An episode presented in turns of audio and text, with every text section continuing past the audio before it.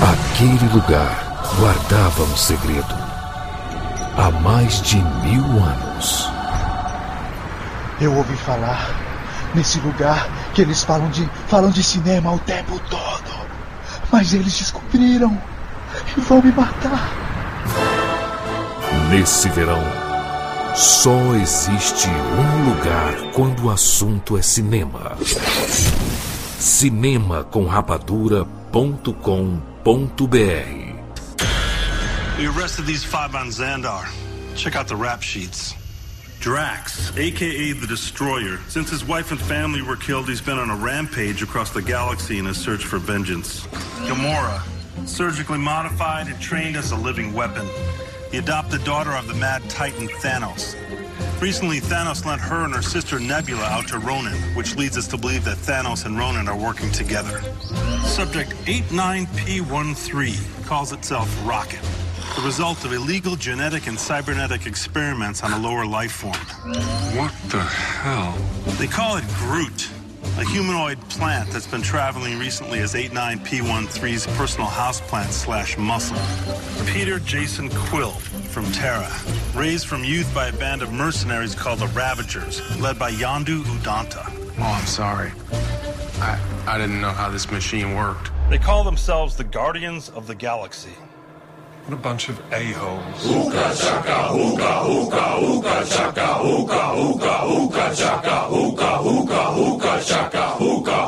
I can't stop this feeling deep inside of me. Girl, you just don't realize what you do to me. When you hold me in your arms so tight, you let me know everything's alright. I'm hooked on a feeling. I'm high on. Sejam bem-vindos, seres rapadurianos de todo o Brasil. Está começando mais uma edição do Rapadura Cast. Eu sou Júnior de Filho. E no programa de hoje vamos falar sobre os Guardiões da Galáxia. Estamos aqui com Rafael Santos. A Marvel conseguiu dar carisma pra uma planta e um guaxinim geneticamente modificado. Ela dá pra fazer até a adaptação do Paul, aquele aplicativo do cocô. Pô, né? Tchak Siqueira. Who gonna feeling? What the hell? believing that you are in love with Hulk. tá bom, Siqueira. Caralho, nem parece Siqueira. Ai, Roger Bukemi. Ô, vamos lá. Rafael, você pega ali o aquele o óculos do PH, pega pra mim a lapiseira do a minha lapiseira, pega lá também aquele microfone ali do Jurandir e traz pra mim que eu vou precisar disso tudo pra gente sair fora daqui. Entendi. Rafael Dracon. Fala, sonhadores nerds, e o grande herói dessa bagaça se chama Kevin Bacon. A de lenda de Footloose. A lenda de Footloose. Direto de Los Angeles, Fábio Barreto. E eu já recebi o roteiro para filmar a lenda de Kevin Bacon. Vamos pra cima. A, a lenda. Lenda. Lêndia.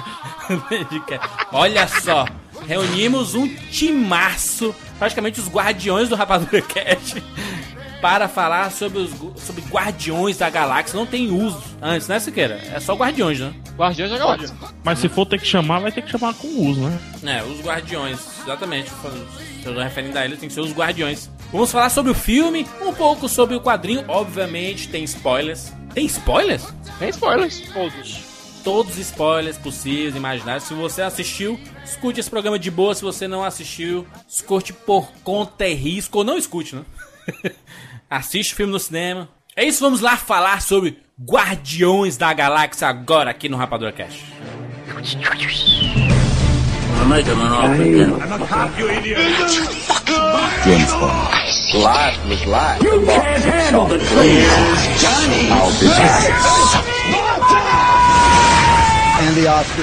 Rapadura Cast.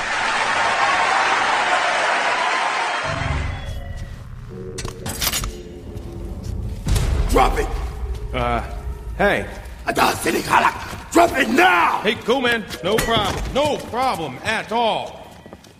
How do you know about this? I don't even know what that is. I'm just a junker, man. I was just just checking stuff out. You don't look like a junker. You're wearing rabbit garb. It's a, just the outfit, man. Ninja Turtle, you better stop poking me. What is your name? My name is Peter Quill, okay? Dude, chill out. Move! Why? Ronan may have questions for you. Hey, you know what? There's another name you might know me by. Star Lord. Who? Star Lord, man. Legendary outlaw.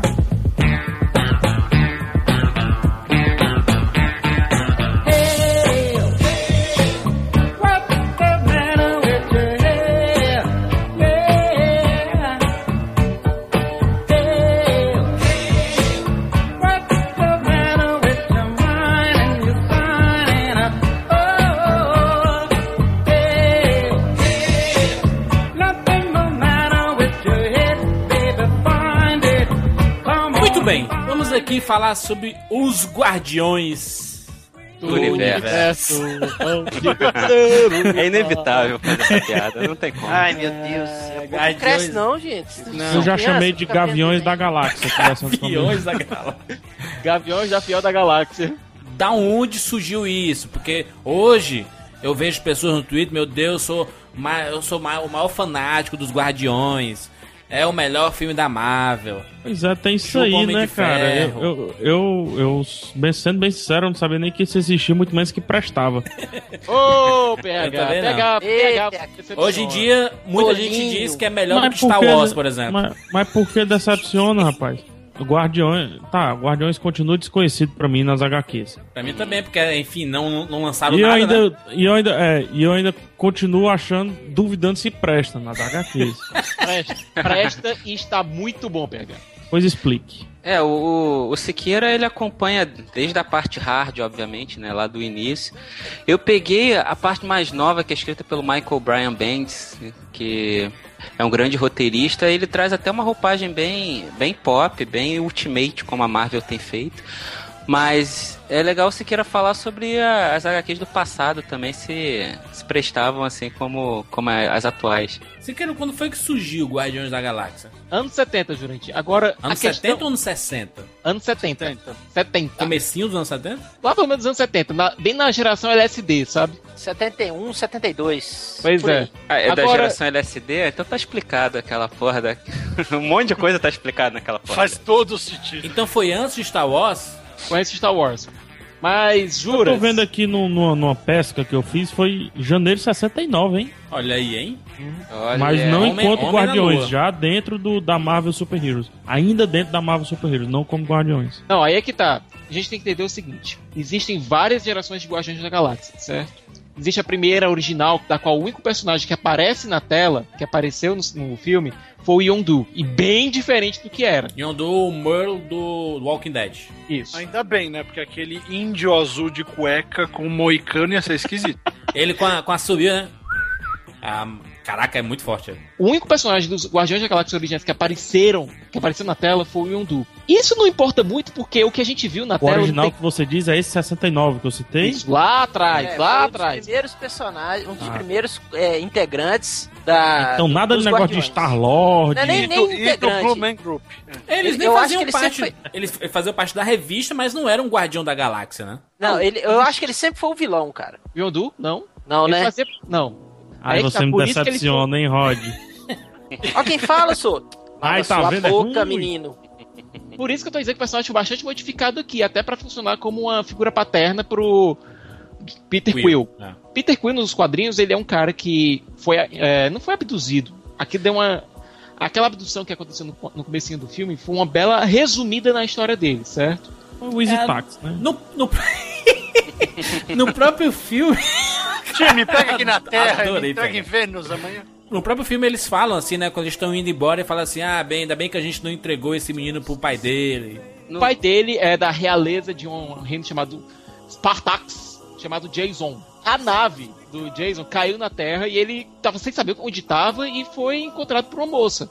Essa moça cuidou dele e veio a tal da síndrome de Florence Nightingale, né? Ela cuidou do cara, o cara era bonitão, bonitão alienígena e tal, então, pé e pá, puf, né? Eles queimaram borracha, pronto. É que o, o, ali- o alienígena em questão, ele parecia um príncipe dinamarquês, né? Como ele era é. o, o Miguel Falabella no Sai de Baixo, como ele se descrevia. É que ali era um, um louro alto, bonitão, fortão. Com a cutis, com a cutis perfeita. É, é uma, assim, perfil de Facebook o cara. E né, eles não queimaram borracha porque não houve borracha, sabe? Sim, Siqueira, Siqueira, prossiga. Bom, ele acertou a nave direitinho, foi-se embora, deu um beijinho de tchau e foi embora, né? Só que deixou um presente na barriga dela, né? O menino, o, o guardiãozinho, o Star-Lord. Deixou o pequeno Peter Quill, né? Peter cresceu, obviamente com raiva, porque não conhecia o pai e tal. E certo dia, quando ele tinha uns 12 anos de idade. Começou a voar pela, por Nova York, com suas Não. teias. Não. É, e, e ele cresceu com essa raiva também porque quando ele perguntava pra mãe sobre o pai, ela falava que o pai vinha das estrelas. É meio como se falar, ah, você nasceu da cegonha. É uma porra muito escrota, né? Ou então filho de marinheiro, né? Que nasceu do porto. Certo dia, um bando de mercenários alienígenas apareceram no quintal dele, mataram a mãe dele, e ele conseguiu se escapar porque se escondeu. Isso a gente vê essa história já na segunda geração dos Guardiões, na- nas Isso. HQs. Que é a que vale, que é a que está valendo. Inclusive, fisicamente, é parecido com o, o ator e tudo mais, os personagens, etc. Desse quadrinho do Michael Benz, esse recente, o personagem do quadrinho ele é, ele é mais galã. Assim como a, a Gamora também é, ela no quadrinho ela é mais, é, sei lá, ela é diferente um pouco da. Ela é um pouco mais curvilínea, mais. É. O Chris Pratt, ele tem uma. Não, não sei se é porque a gente já viu ele muito gordo em vários. em alguns filmes. Que ele não combina com esse perfil fortinho, cara. Que porra é essa? O cara do nada virou o fortão. O- Não, pô, porque ele, ele, ele enforteceu, mas ele tem cara de gordo, cara. Mostra aqui, mano. Olha aqui, ó. O rosto dele é de gordo ainda. Preconceito com os ex-gordos, rapaz. De jeito nenhum, eu sou atual gordo. Eu não posso. não- Você não pode me taxar disso. Eu tenho amigos ex-gordos. Tem foto no post aí pra você ver o, É, o Chris Prato. Pois é, rapaz, ele não parece. Ele, ele não. não- Nossa. ele, não, ele, Senhora. não é, ele não é. Ele é bonitão e tudo mais, mas não é galã. Como eu tô vendo aqui os desenhos do- dos quadrinhos. Porque nos quadrinhos ele é mais ga- galã, é mais galãzão. então. Eu acho que pra, pra proposta do filme, ele, Casou. por ele não ter cara de galanzinho e tal, é, encaixou. Porque o Senhor das Estrelas, ele nunca foi, foi assim, é, piadista ou tal. Ele começou a ser piadista, acho que de uns 5 anos pra cá, mais ou menos. Quando apareceu um carinha chamado é, Kit Giffen assumindo o roteiro, né? Quem criou originalmente os Guardiões da Galáxia? Depende do personagem que você tá falando. Ah, sim, porque tiveram. é, Tem Stan Lee, Isso. tem um monte de gente aí. Eles fundaram. Olha, não, Stan Lee não teve nada a ver com isso. No filme ele É, tá. no filme ele tá, porque é o Stan Lee, né? É, quem você tem que culpar por esses personagens são os carinhas chamados Jim Starlin, Bill Mantle, que são os caras que basicamente criaram e Jack Kirby, porque tem muito do Kirby no filme. Apesar de você não ter muitos personagens criados pelo Jack Kirby, que é o rei dos quadrinhos, É, mas eu, eu acho que como a gente tá falando de um primeiro filme, a gente não precisa aprofundar nos quadrinhos, porque muito da base do filme vem dos quadrinhos, né? vem dos quadrinhos recentes, desses recentes, muito Olha, eu tô vendo Ah, aqui, eu tô vendo aqui o Groot e tem aqui as referências dele é criado por Jack Kirby, Stan Lee e Dick Eyes. O Groot. Groot. É, não, alguns personagens. Então eu acho que tem Stan Lee aí, O grupo, o grupo ele não foi criado assim pelo Stan Lee. O grupo Guardiões da Galáxia não foi criado pelo Stan Lee. Quem, quem firmou mais a ideia foi Jim Starlin e o Bill Mantle, que firmaram mais a ideia Do sobre grupo. O, o grupo, exatamente. Agora, cada personagem, eles têm os seus próprios criadores. Tanto que o- o Alguns Groot, por foram exemplo, criados a- pelo, a pelo Jack planta, Kirby, outros, né? outros por Ela vem bem antes. Se, se, o, se o Guardião da Galáxia estreia, entre aspas, no, no molde dizer que o Siqueira disse que não se leva tanto em conta em 69, o Groot é de 60.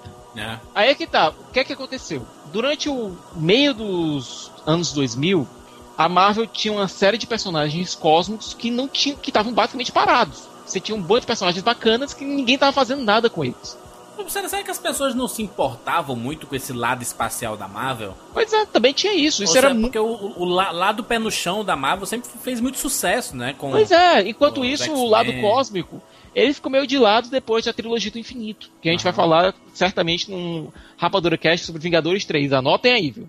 Hoje a gente consegue ver o Homem de Ferro fazendo parte da, dos Guardiões da Galáxia. Assim, Isso. enfim. Então, isso, e inclusive nos quadrinhos, é, ele começa até, pelo menos da nova, da nova parte, ele começa junto com eles, como se estivesse fazendo um intercâmbio.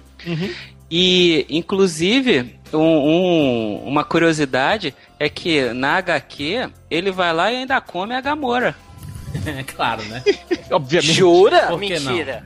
Sim, Tony Michael Stark, Bryan- aquele exemplo de retidão. Ah, aquele cara altruísta, exemplo pra sociedade? Mentira. Que ele fez isso. Esse Guardiões da Galáxia, esse filme, é o décimo filme da Marvel. Ele se passa na linha temporal, porque Vingadores, como todos, assim, todos os filmes da Marvel, tem uma linha temporal ali que depois se ajusta pra finalizar num Vingadores. Isso. Concordam? Sim. O, o, o Guardiões, não, não querendo misturar muito as franquias, mas o Guardiões, ele, ele tá nessa linha temporal mais ou menos aonde entre os Mais filmes? ou menos uns seis meses depois de Thor 2. Ah, então já tá bem na fase recente aqui. Tá na fase recente. Ah, já Entenda tá o na seguinte, porradaria. Olha, se você Faz pegar. sentido o Thanos, então, ali É. daquele jeito. Isso, se você pegar umas sinopses que você encontra por aí do filme. Ah, a linha temporal fica com o, o Lulu Santos, né? Fica bem claro. Isso. Se você pegar uma sino- alguma sinopse. Se você pegar uma sinopse. Santos, mais conhecido como colecionador, né? Isso. Ainda vai levar. Nossa. Se você pegar algumas sinopses que você encontra aí pelo filme, é, tem algumas que citam num futuro, numa terra alternativa do século 31, porque essa é a origem dos Guardiões da Galáxia lá dos anos 60, 70, certo? Meio bizarra. E esse pessoal esqueceu de dar uma pesquisada e verificar que o filme não tem nada a ver com o século 31 nem terra alternativa.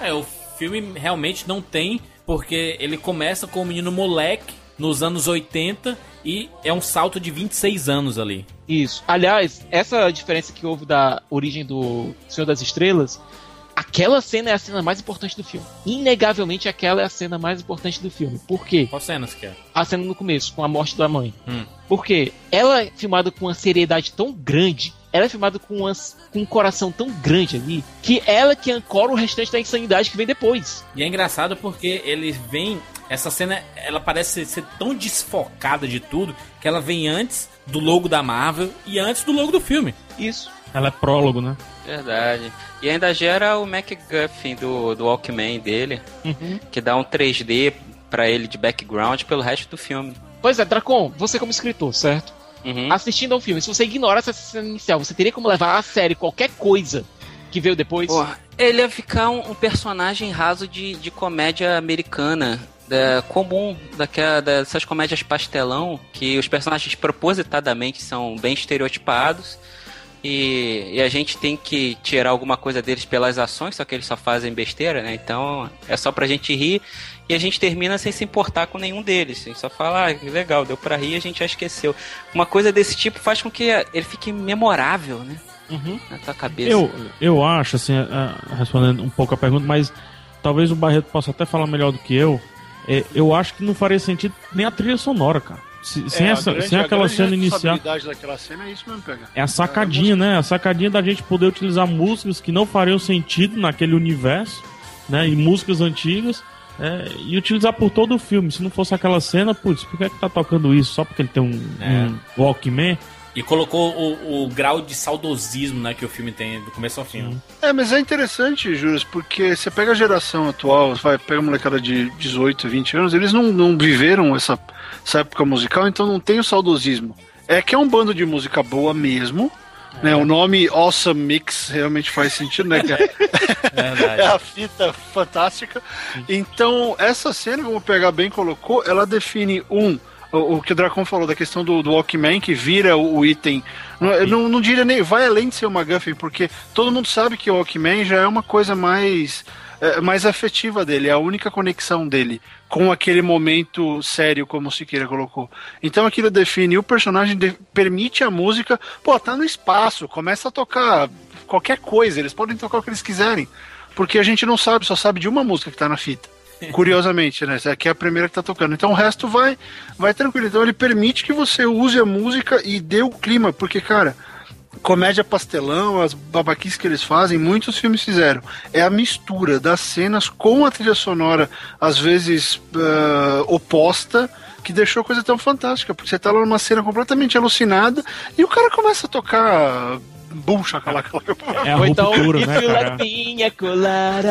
Não, aquilo é É demais. sensacional essa parte. Então, e essa questão do roteiro que a gente tá falando, dessa inteligência, desse trabalho que eles tiveram com os personagens, isso, eu acho que isso só brilhanta mais a, o fato do que o filme foi escrito, né? Pelo menos foi acreditado pelo diretor, o próprio James Gunn, e pela Nicole Perman, que ninguém sabia quem era, porque afinal de contas, sabe o que, que ela tinha escrito antes de Guardiões da Galáxia?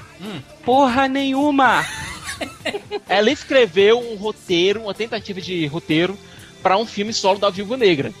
E eu Ah, acho sim, que depois de é. Guardiões, o Um pessoal filme vai começar saiu, né? Pois é, Então eu acho que não esses- nada, então. É, esses filmes que são sempre, né, que se- em Hollywood até você até você conseguir fazer um filme é porque você já escreveu 50 que, que não saíram antes. Mas tu vê, a mulher conseguiu estrear com um filme de 170 milhões de dólares que o mundo inteiro tá, caralho, que filme foda. É, mas Dracon, você percebe uma tendência com isso? Não é a primeira vez, né, os últimos cinco anos pelo menos. Você Aham. tem aí. Agora os nomes vão fugir, mas eu já vi pelo menos uns 10 filmes com roteirista de primeira viagem, em termos de crédito fechado. É isso que você falou. O cara vai escrevendo tanto.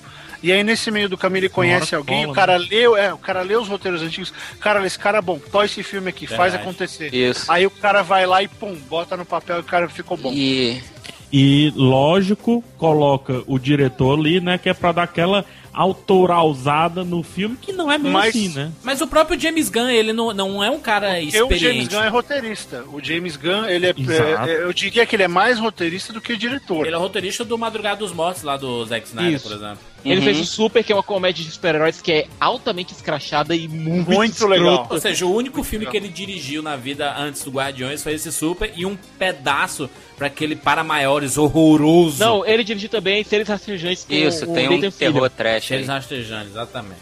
Fez um trashzão então, bacana. Mas o, re- mas o resto da carreira dele foi toda na TV, né? É, É, é uma, uma boa carreira. Então, assim, ele é um cara que sabe tocar um projeto e como ele escreve bem, os roteiros dele normalmente são legais, os caras botaram alguém pra fazer meio que o pesado, soltaram na mão dele pra dar uma revisada e eles foram, eu fico imaginando, imagina Dracon a reunião de a reunião criativa Porra. desse filme. Então, aí o aí o Raccoon vira, aí o Guaxinim vira e fala que quer a perna do cara. Então, Muito bom, Vamos- caraca. É, Eu, eu, eu não duvidaria, vendo o perfil do, do, do diretor, né, que também é roteirista, o James Gunn, eu não duvidaria que a parte séria do filme é da, da, da Perma, É verdade. e ele sempre reescreve a parte séria pra terminar com a ruptura da comédia, né? Exatamente.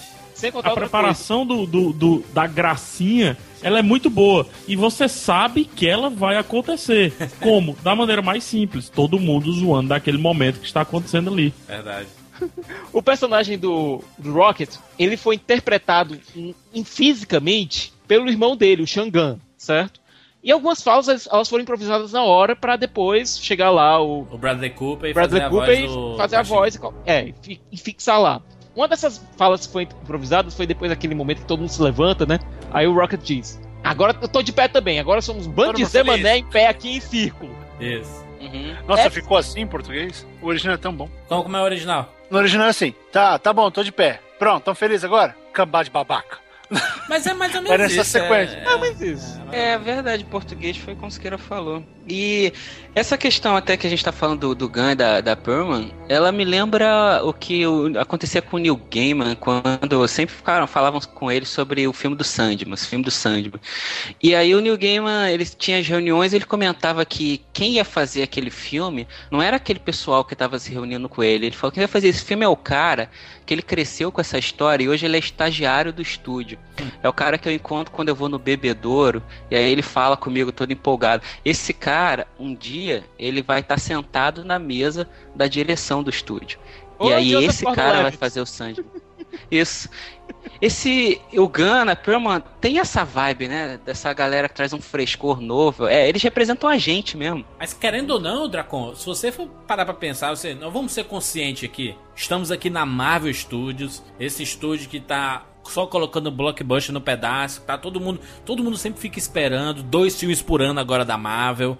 Tá todo mundo nervoso. Ai, meu Deus, quando é o próximo filme da, da Marvel? Tu quer, eu quero assistir, quero assistir, quero assistir. Eles criaram um monstro, né? De o que era a Pixar há alguns anos, né? Que todo mundo esperava. Quando é que vai ser a nova obra de arte da Pixar, meu Deus? Só uma expressão, né, Juras? Aqui o negócio É, mais mas não vamos usar obra de arte, juras. Não, não, não, não, não. Obra de arte é. Não, aí não. não, da Pixar, eu tô falando da Pixar. Da Ah, tá. Pixar as pessoas esperavam isso, uma nova obra de arte. Primeiro que não é nem Marvel, é Marvel. Segundo o que estou ouvindo aí no- nos backstage. É. Mas olha, olha só, o, o caso da Pixar existia uma pressão porque a Pixar en- engatou uma sequência de grandes filmes que todo mundo assim, caraca, quando vai vir o próximo grande filme? Ano que vem, né? Estou nervoso aqui esperando. Aí a Pixar derrapou, aí todo mundo ah, baixou a bola em relação à Pixar. Aí, com a Marvel, existe um olho grande com a Marvel. Quando é que a Marvel vai errar? Ah, chegou no Thor, o Thor é, vai errar. Ninguém quer ver um cara louro com martelo na mão. Que porra é essa? Pô, mas já falaram isso em Homem de Ferro 3, né? O, o Capitão América, quem, quem que vai querer ver um cara com um escudo da América? Nada Não, a é ver, que, o Juro, é que o. Jurandir tem essa mania de querer achar que, que ninguém conhece os heróis e ninguém quer ver os filmes. Calma, Mas você calma. viu falando, Jurandir? aqui, é isso? Calma. Tá todo mundo querendo me ofender? Eu vou Ninguém ficar ofendendo triste. nada, ninguém ofendendo nada. Eu tô falando assim, que existia uma descrença. Barreto, você tá aí, você sabe que existe essa descrença de dar certo, de você investir 200 milhões num filme de um louro com um martelo na mão, que ninguém... Quando foi Homem de Ferro, Homem de Ferro 1 já foi um risco, porque pouca gente conhecia Homem de E ainda Ferro. mais tinha o Downey Jr. que ninguém levava fé que ia voltar. Ah, mas aí dando certo, é aquele tipo de coisa que fala, deu certo, eles aprenderam, agora vai. Não, Mas a- aí que tá, Agora, agora- o Thor tá Mas eu até acho.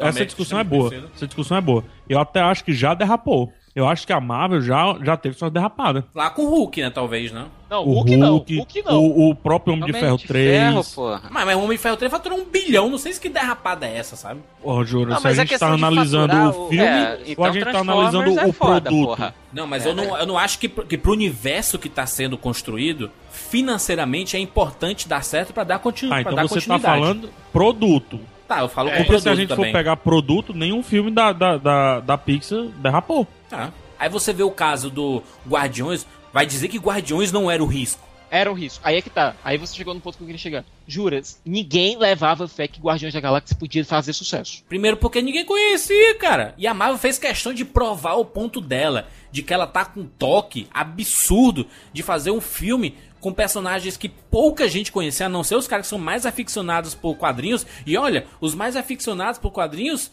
extreme, porque é até difícil encontrar material do Guardiões da, da, da Galáxia. E mais, sem fazer referência nenhuma a seu universo cinematográfico que foi criado antes. Juras, posso aproveitar esse gancho? Sim. Pronto. A um, Não, não pode. isso aqui. Ah, O único ponto que você vê uma conexão entre Guardiões da Galáxia e o resto do universo Marvel, pra você ver, esse é um filme com o nome Stark não é nem sequer citado. Em tese nem existe isso, né? Pois é, o pessoal que você vê no filme não sabe nem quem diabos é Tony Stark. Tony Stark Sim, era um e aí pivete. a história. Fala. Esse é o filme mais distante do universo Marvel que a gente viu sendo estabelecido até agora.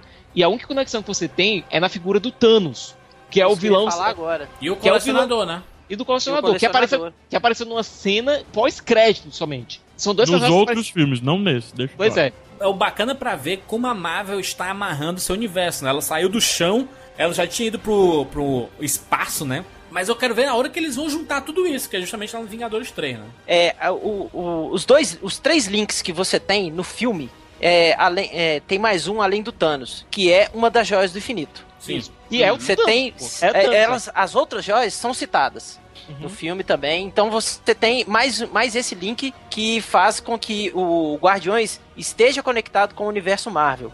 Isso. Entendeu? E isso é uma jogada muito boa pra que é, o espectador não fique perdido. E Rod, Tipo assim, Rod, poxa, mas é um filme da Marvel, mas não, não cita ninguém e tal. Então, além da imagem do Thanos e a imagem do colecionador, você ainda tem mais uma joia do infinito. As cores do, do filme são totalmente diferentes, né? Dos outros filmes. Me corrija se eu estiver do errado aí, ô. ô- visual do É filme, paleta de colorido, cores, tudo diferente. Planetas tudo, aí. tudo diferente. Agora, É, o Barreto me corrija, é mais chapado, né? No outro tem um pouquinho mais de cintila tudo mais. Aqui é bem mais chapado, é cor mais, mais rústica, um pouquinho mais rústica. E PH, E sabe o que coisa. tem aí? É uma, é uma necessidade de um, um, um, tentar chegar um pouco mais perto daquela, daquela estética de Firefly, que Isso. funcionava bastante, que era muito, era muito lembrança. próxima, era muito palpável. Então, tudo que esse filme não poderia ser seria uma coisa muito distante. Eles estão em outra galáxia e o caramba, mas ah, o, que, o que que rola? Você tem que chegar perto desses caras. E como é que você se aproxima deles? Um, é contando uma história. Tô cagando que é Marvel, que não é. A história é interessante porque ela é simples e ela é emotiva. Sim. E ela é engraçada pra caralho. Vocês estão falando de não ter nenhum, de não ter nenhum vínculo com, com o universo da Marvel. Eles provaram que eles não fazem filmes que só depende do resto do universo deles. Esse- essa é a grande força desse filme. O pessoal não quer nem saber de Thanos, de Pedrinha, de nada. A galera Ah. tá afim é de saber que o filme se segura porque ele é engraçadão e ele é independente. Se eles não precisam nem juntar no Vingadores se eles quiserem, não precisam. O, Barreto, a impressão que ficou, principalmente com esse Guardiões, é que agora o público tá interessado em ver produções da Marvel Studios, independente Exatamente. de ser É, Universo é Vingadores, uma se vai ligar alguma É o coisa assim. selo, é o selo que tá atraindo o pessoal, não é os links. Eu acho que Agora, isso é muito mais exatamente. importante porque a Marvel tem muito mais histórias que não tem nada a ver com o universo Vingadores, né? O, que- o que abre as portas de, por exemplo, uma produção sobre o Demolidor, de um Blade, alguma coisa do tipo assim. Mas sim, Demolidor é- já tá sendo feito. é Netflix, Demolidor já tá né? sendo feito. Demolidor já tá sendo feito. Já tá indo pra Sim, Netflix, juro. vai virar É, série. Exatamente. O, o grande lance aí, Juras, é, é que a Marvel compreendeu o público que existe hoje em dia. Eles encontraram uma- não uma fórmula, mas eles entendem do que esse público precisa. Eles já estão testando, esse é o décimo filme. Eles já fizeram em nove filmes. Agora eles sabem uh, o, o, o que o público espera deles. Uh, O público meio que sabe o que eles vão entregar. Então já existe uma relação. E agora esses caras eles conseguem contar histórias. Que isso que eu acho legal da- da- do lance. Você não precisa ter lido nada dos Guardiões pra cair de amores pra esses caras. É. Aí vem aqueles caras, ai, não tem ninguém do original. Que, Foda-se, o filme é legal. ah, mas o filme é legal, para. E, e o que, que acontece com isso? Eles têm a- essa fórmula de como fazer um filme divertido que tá agradando qualquer um. Minha filha viu e se matou, cara. Tem sete anos. Todo mundo tinha quer um o Groove, quer, quer o, quer o, o Raccoon. Todo mundo quer o Ah, Groot. minha ó. namorada quer um groove, cara. É. Vocês lembraram daquela latinha de Coca-Cola da florzinha que Que dançava? se dança, assim, que você coloca musiquinha e dança. Muito bom. Papai Noel Agora- que dançava, porra. Agora, Barreto, só uma coisa. Enquanto a Marvel fez isso e atraiu um público geral, ela também não esqueceu do fã, ela não esqueceu do cara que tá acompanhando ela desde o começo. Até, Não, porque esse, até porque esse filme é o primeiro que dá um pulo maior em um arco que tá sendo desenvolvido bem de pano de fundo desde Thor 1, que é o arco das gemas do infinito, das joias do infinito. Exatamente, que, que virou o grande foco de possivelmente as três fases do, do universo Marvel nos cinemas, né? Desse, desse universo aí. A gente tem que bater palma de pé de ter uma, um estúdio que tá tentando desenvolver uma história de pano de fundo aos poucos, com calma, e isso em torno de 10 filmes. E é bem perigoso, né? É muito grande. Se, se der merda no final, você invalida muita coisa. É. Pois é, é muito grande, mas, cara, tem que tomar riscos, tem que ter riscos. Você quer me, me lem- me lembra onde é, onde é que tava a manopla do infinito? Era lá no museu do. Museu não, do cofre Lá do. no cofre do Odin. Tava no cofre cofre do Odin, do Thor, né? do Odin, é, Foi o do primeiro Thor. toque que deram em relação às gemas do infinito. Entendi. É, só quem lê quadrinhos sabe o que está acontecendo. Quem vai assistir o filme, por só por assistir o filme, não tem ideia de que existe. que é muito bom. É, porque na hora que juntar, o cara pode muito bem falar, pô, que legal, ou então nem, porque o último filme vai ser grandioso e, e fodástico também. Então é, é, é uma coisa louca saber que eles estão fazendo tudo isso, mas que eu diria 80% do público do filme tá tem- cagando e andando Tá por fato de existir. não tem a menor ideia que isso tá acontecendo. É, isso é foda. Vai ser uma bela uma surpresa quando amarrarem tudo de uma vez. Menos pra quem tá ouvindo o Rapador Cast É. tá sabendo de tudo agora, né? Desculpa aí, Tá gente. vendo? Rapaz, eu acho que eu até tirando aqui pela Liv aqui, que ela tá ouvindo, e eu acho que ela também tá nem aí, bicho. A gente aqui, que, que faz o Rapadura Cast e tudo mais, o nosso público que acompanha, é um público um pouco diferenciado do público no- que, normal que vai aos cinemas. Porque a gente é um público que sabe o que tá rolando. Mas o público que não sabe, putz, a gente vai ao cinema, a gente vê o cinema lotado, você pode ter certeza absoluta que 80% daquelas pessoas acharam, ai que filme legal, vamos, vamos assistir aqui, sabe? Não sabe nem o que tá acontecendo. E funciona pra eles e fica todo mundo apaixonado por, por uma planta, Rio. por um guaxinim, sabe? É uma cinema sacanagem até com os pais, né? Porque ah, imagina a gente criança vendo aquilo. Tu, tu vai fazer teu pai Dracon, comprar imagina eu boneco, que vou daqui a pouco Estados Unidos, Dracon. Putz, Acabou com a minha mala, mano. Vai ter que botar uma planta dentro da mala, É, a Polícia Federal vai te parar, né? Naquela porra, vão, vão taxar em cima, né? Vamos Agora, lá. aí é que tá. O filme que é tem o coração. O filme tem coração. Você consegue se importar com, com todo mundo ali. Até com o Drax. Pô, o Dave Batista, tá longe de ser um grande ator. Porra, mas o personagem dele, eu vi que o PH, acho que foi o personagem que o PH mais gostou, porque o PH ria descontroladamente com o Drex, cara, por causa da, da sei lá, da inocência e do Porra, pé mas- da letra mas- que ele leva, mas né? o- Tudo. o Drex, É porque eu acho que é isso. Não, o Drex não é o PH. O Drex é o Drex. É, o Drex ele não falaria- pode ser o PH. Ele falaria exatamente isso, É exatamente. que eu sou outra pessoa, eu não tô entendendo. Your words mean nothing to me. Hey, hey, hey, hey, hey, hey! Oh, crap. Y- you know, if killing Ronan is truly your sole purpose, I don't think this is the best way to go about it. Are you not the man this wench attempted to kill? Well, I mean, she's hardly the first woman to try and do that to me. Look, this is like from a smoking hot Ray Jack girl. Stabbed me with a fork. Didn't like me skipping out on her at sunrise. I got right here a Cree girl. Tried to rip out my thorax. She caught me with this skinny little Oscar Marion who worked in Nova Records. I was trying to get information. Ever see an Oscar Marion? Tentacles, needles for teeth. Think I'm seriously interested in that? Will... You don't care. But here's the point. She betrayed Ronan. He's coming back for her. And when he does, that's when you. Why would I put my finger on his throat? What? Oh, no, it's a symbol. This is, this is a symbol for you slicing his throat. I would not slice his throat. I would cut his head clean off. It's a general expression for you killing somebody. You've heard of this. You've seen this, right? You know what that is. Yeah, yeah. Everyone knows. No. When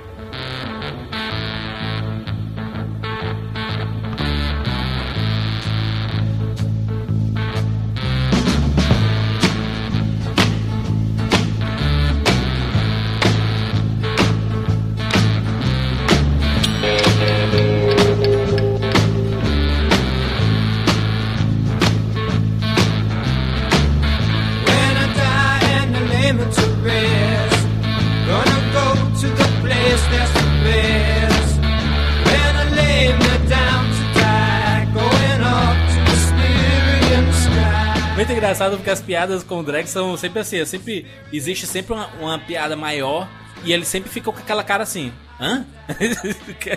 Nunca Ele, ele é meio que o. Thor, ele é meio que o Thor no Vingadores. Né? Exatamente, Você fica é. tentando Porra. entender o que os caras estão fazendo. Só que, diferente do, do, do Chris Hemsworth, ele, ele, se, ele se dá uma cara de abestado, velho. Né? Uma ele, cara ele de. parece um pouco o Sargento Pincel dos Trapalhões, não é não? É, na, na verdade, Senhora. ele não procura entender. Siqueira tá drogado. É, é, ele não procura entender o sarcasmo. Na verdade, ele não sabe que existe o sarcasmo. Exatamente, é. É, é mais, O mais povo dele não entende isso. Dedo na garganta é metáfora, né? Ele fala assim, nada a ver. Cara. Jura? É, É, parece o assiste- Joey fazendo os coelhinhos, né, cara? Exatamente, é. Juras, a gente assiste o filme com o Erinaldo, que também é leitor de quadrinhos das Antas. Ele ficou meio assim com o Drax, porque ele é bem diferente do Drax dos quadrinhos. Ele tá mais pra uma versão é, meio cômica do Riddick. Que ele tá. O cara, E, ele, e o Bautista tava no Riddick também. Pois é. Riddick 3. Não, Sica, sabe o que ele é? O Drex é o, é o, é o guarda, é o guarda inteligente. Que Uhum. você não espera, né? Que você vai encontrar um brucutu que entende das coisas. Ele só não entende metáfora, o resto ele é esperto. É o Ivan Drago, como é o nome dele? O, o, o Duff Duff Landry, né? Que é, que, Lundgren. é, Cara. é físico. E, e, ó, É, é. lembrem-se, lembrem-se, faça o celular e puxem na sua cabeça como o Drax surgiu. A primeira cena do Drax, quando tá todo mundo entrando na cadeia, é aquele cara sentado assim, Sentado, como quem diz, olhando. vou foder com esses caras. É. Não, não, com ela. Ele tá olhando Com pra ela, isso. Parece o exatamente. irmão do Scofield do, do Prison Break. Isso. É verdade. Com medo do cara, né? Você fala assim, não, esse não vou mexer nem fudendo. Aí quando eu olhei, putz, será que vão colocar o Drax como vilão, cara? Não faz sentido o que eles fizeram no post e tudo mais. Aí eu fiquei olhando assim, porra, vou colocar como vilão. Cara, três cenas, ele é chato. Três cenas. O resto, ele é sentimental, coração mo... Ele é o signo de touro. Aldebaran. Ele é o signo de touro. Aldebaran, nossa. Ele é o signo de touro. Pronto. É isso Ele é o que Drax Aldebaran bêbado. que ele- É, a gente formando já o grupo dos Guardiões, a gente tem, já falou do Drex aí, que teve sua família destruída pelo Ronan, né? Que é um dos. Que com todo respeito ao Drax, eu, eu não me importo com a família dele, cara. Eu não tô nem aí se a Tu- família tu dele foi Ronan. destruída ou não. No Ronan, o Rocket. eu acho que no final do filme, até ele um pouco, sabe? Eu tô nem aí, bicho. Não, não, ele, não, o personagem no final é muito do mais filme- do que esse background que Não, quiseram olha, no pra ele. final do filme, ele diz, olha, o Ronan só foi a marionete que matou minha família. Eu tenho que ir atrás do cara que realmente deu a ordem. O Thanos. Thanos. Mas aquilo ali, Psicas, eu acho que é muito mais piada do que qualquer coisa, Vai, porque mostra vai. como ele é sem noção. Porque ele apanhou pra caramba do Ronan e não. Se, se ele apanhou pro Ronan, Imagina. imagina pro Thanos. É, que O o, o Thanos Ronan... Nossa, vai botar, o Thanos vai botar ele no colo e vai dar pomada no bumbum, É. velho. assim, o, o filme ele é muito bem feito, mas o Ronan, o James Gunn trouxe aquele lado trash dele que ele parece um vilão dos Power Rangers. Parece, Não, é, é bem que tá, estereotipada. Dracon aí que tá. Parece uma Perde- pedra. é, perderam, entre aspas, perderam, ganharam tempo desenvolvendo os Guardiões e deixaram o Ronan em terceiro plano, não foi nem em segundo. O Ronan é Pois aquele. é. O Ronan é um Osama Bin Laden versão azul, versão Kree. É, ele parece o Osama Bin Laden do, do Osama do Cacete do Planeta, que quer destruir tudo. Não, no Na caso. verdade, ele tá muito parecido com o, o faraó do Uma Noite no Museu 2. Vocês tinham que ver o visual Que dele é? nos quadrinhos. É Se, Hank se fosse o visual pro, pro filme, cara, aí sim eu ia dar razão. Porque eu achei o Ronan foda pra caralho. Foi? Eu achei ele motherfucker, cara. Bem, bem Tipo samurai assim, ele. É, ele é bem samurai e assim, ele tem uma, uma imponência, saca? Na hora que ele chega com aquele martelo dele lá, aquela bigorna, sei lá que Sim. porra que é aquela, cara, você fala assim, você entra na frente dele né, não, você quer o quê? Você quer que eu deixe essas calças agora ou mais tarde? Não, ele destruindo Entendeu? toda a frota de, de, de Nova. Cara, e, e voltando no Drax, quando a Eu gente falei é hora, apresentado ao Drax, Nova. É. co- quando, quando a gente é apresentado ao Drax na prisão, velho, você fala assim, poxa, esse cara vai matar todo mundo com uma porrada só. É. Você fica com essa sensação. Aí, velho, ele cai de pau com o Ronan, velho, e o Ronan dá nele uma porrada com uma mão só. Não, é Uma o mão e uma nem precisa do martelo, Não, cara. ô, ô, ô, Roger, é, é tipo um, um cavaleiro de bronze encontrando um cavaleiro de ouro pela primeira vez, sabe? É Exato. assim. O cara acha que é cara. fodão, acha que é fodão, tome! Toma, velho, você quer, você quer ser o fodão? Vou te ensinar o que que é ser fodão. Mas tu velho. percebeu quando o Drax ele tá dando umas porradas no, no Ronan? Tem uma hora que o Ronan sente a porrada. Que ele faz assim, ele dá uma Mas de é a hora lado que assim. ele fica puto, é. É. Ah, cara, é tipo- Agora eu vou é te tipo- chocar. Ó, o, o, o Dracon vai concordar comigo. É tipo o Bruce Lee tomando um soco de um adversário. Tomou, ele dá aquela olhada, tipo assim, pronto, agora você tá fudido. É, até ri, né? É, é- é que aí ainda, ainda pega o Ele sangue, segura, ele pega o sangue aqui, coloca na boca, pega assim. o sangue, É, bota na boca, velho. e se fosse o, o Drax não ia entender. Ali- É. Aliás, Por que, é que eu tô bebendo sangue da outra pessoa? Isso. Não, não é nutriente. Isso não é nutriente. A gente, a gente falou do, do Drax, falou também do, do Peter Quill, né? O Senhor das Estrelas aí, que foi raptado, mas e... Star-Lord. Pro filme, pro filme, ele, ele foi abduzido, né? ele foi abduzido. Tese, Tanto né? é que ele não conhece o pai dele, ele não sabe quem é o pai Isso. dele, apesar do Yondu ter sido contratado pra levar o garoto pro pai. Aí o Yondu preferiu treinar o É. menino pra ser um saqueador, né? Isso. E o tem uma coisa no Peter Quill que ele é meio Peter Pan, ele não cresceu. Ele não teve nenhuma referência pra amadurecer, ele não teve ninguém pra estar do lado dele pra ajudar ele a amadurecer. É tanto que a nave dele é cheia de lembrancinhas dos anos 80, né? Da Terra, né? Pois é, Ah, eu pensei que você ia falar de outro tipo de lembrancinha.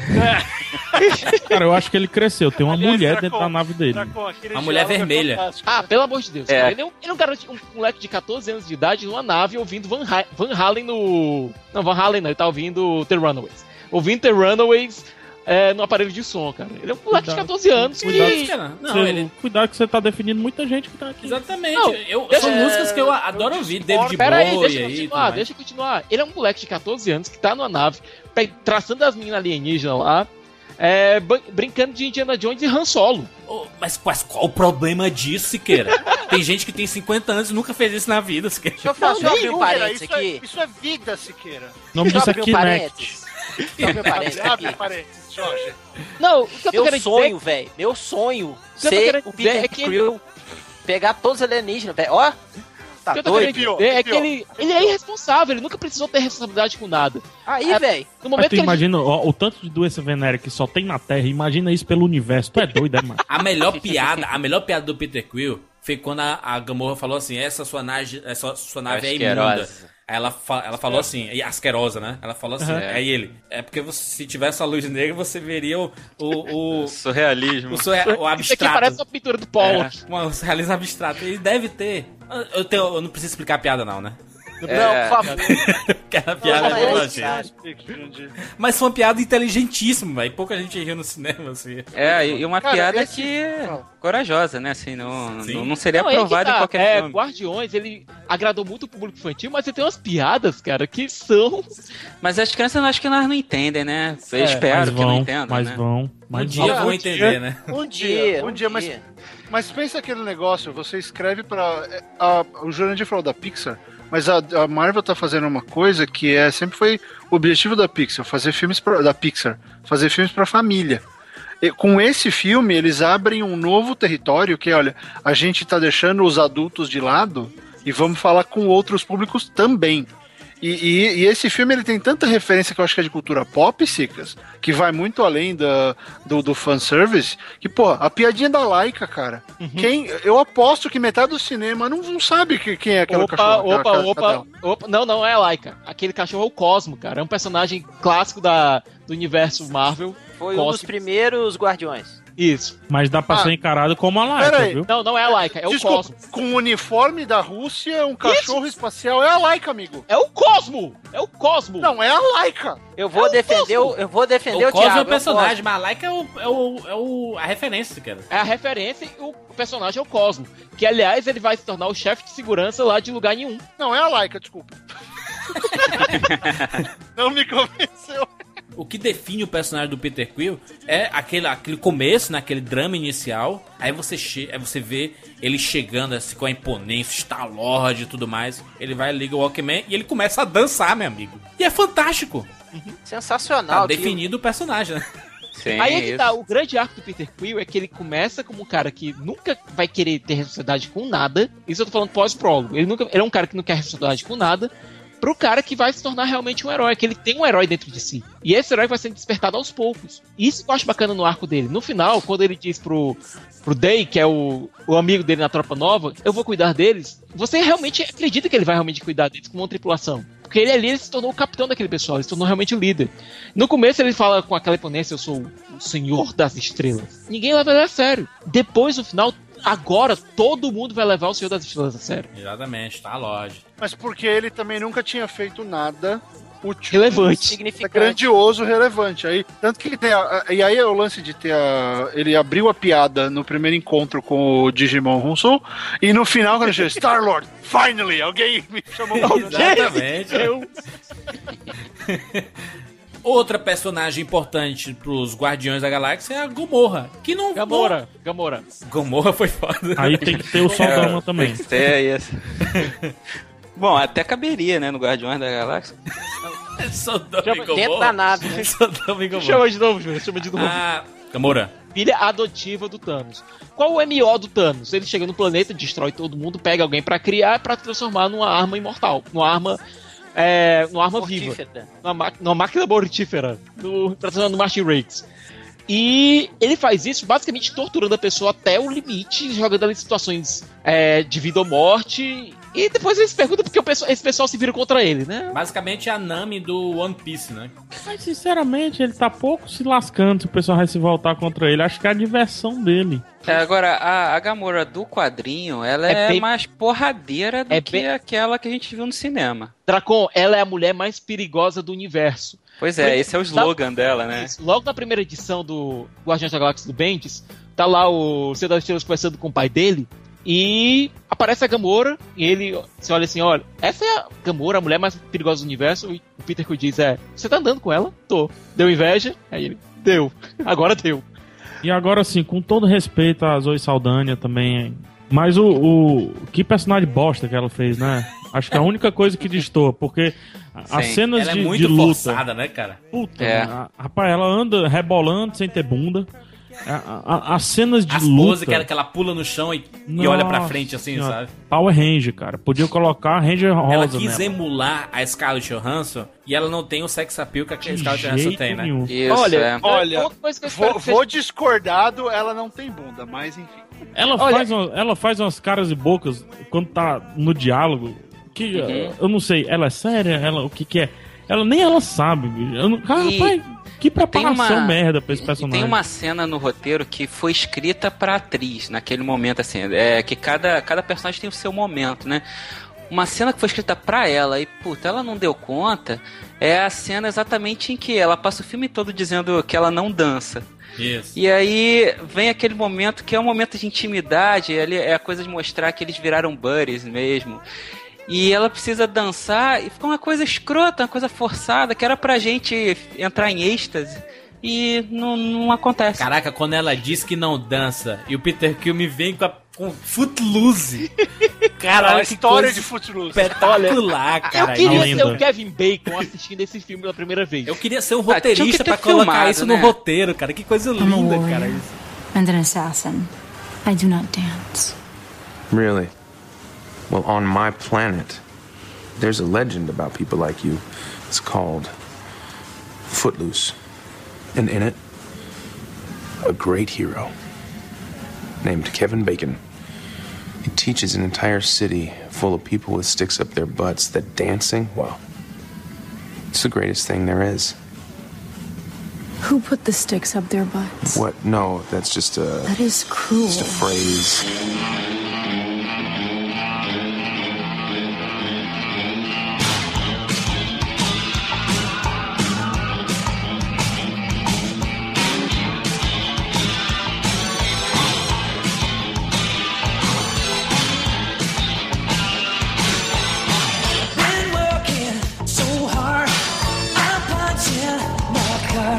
Eu tenho certeza de que ia ter um cara no cinema rindo que nem um dev mental. E o pessoal ia olhar, era o Kevin Bacon. Ou eu, Pô, ia eu ser ri doido muito. demais. Isso. É, mas sabe, sabe o que é a Gamora? Ela é basicamente. Ela é a Uhura dando porrada, cara. Ela repetiu a Uhura, ela é super próxima da Uhura. E aí me espanta um pouco você ter uma personagem pe- feminina tão pouco desenvolvida quanto ela e com uma roteirista na parada, né? Verdade. Teoricamente isso deixa. E as duas personagens femininas são ruins. Porque ela é ruim e a Nebula é péssima. Eu adoro namora- a Carrie Gideon. Mas, a namorada putz, do Joey é muito ruim, velho. Caraca, a namorada do Vocês- A namorada careca com a Joey é sensação, tipo, na hora que as duas se encontrarem vai ser aquela porrada e, e quando elas se encontrou foi assim, uau, uau, uau, uau. Cara, E até, a foi própria- alguma- a- até foi uma porradaria ok, Não. mas é porque tava acontecendo bacana. muita coisa A ali. própria edição escondeu, cara. É, Não, muito pereba. Quando ela tá no começo, lá em Nova, correndo atrás do, do, do Star-Lord, né, do Peter Quill. Ah, meu Deus do céu, que cenas de, de, de soco, que chute horrível, que... Mas, meu Deus do céu, mano. Até a dublê da mulher tava ruim, mano.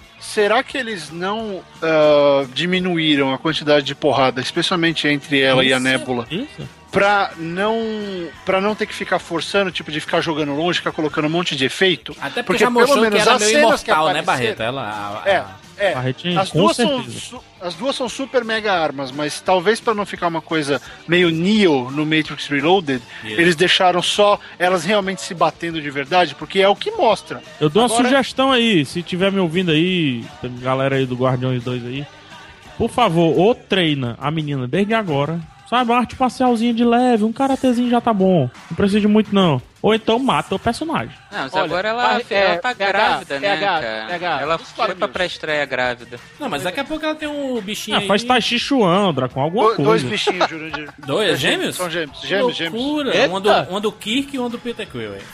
Olha, Se for mulher, talvez seja melhor que ela. Desfoca. Agora só uma coisa, Ah, é pega Spock, é. nos quadrinhos, nos quadrinhos a Gamora é aquela que você deixa ela, joga ela no planeta todo cheio de soldados daqueles rasos, sabe, Sai pra ela dar bom, porrada, e ela sai por cima de todo mundo.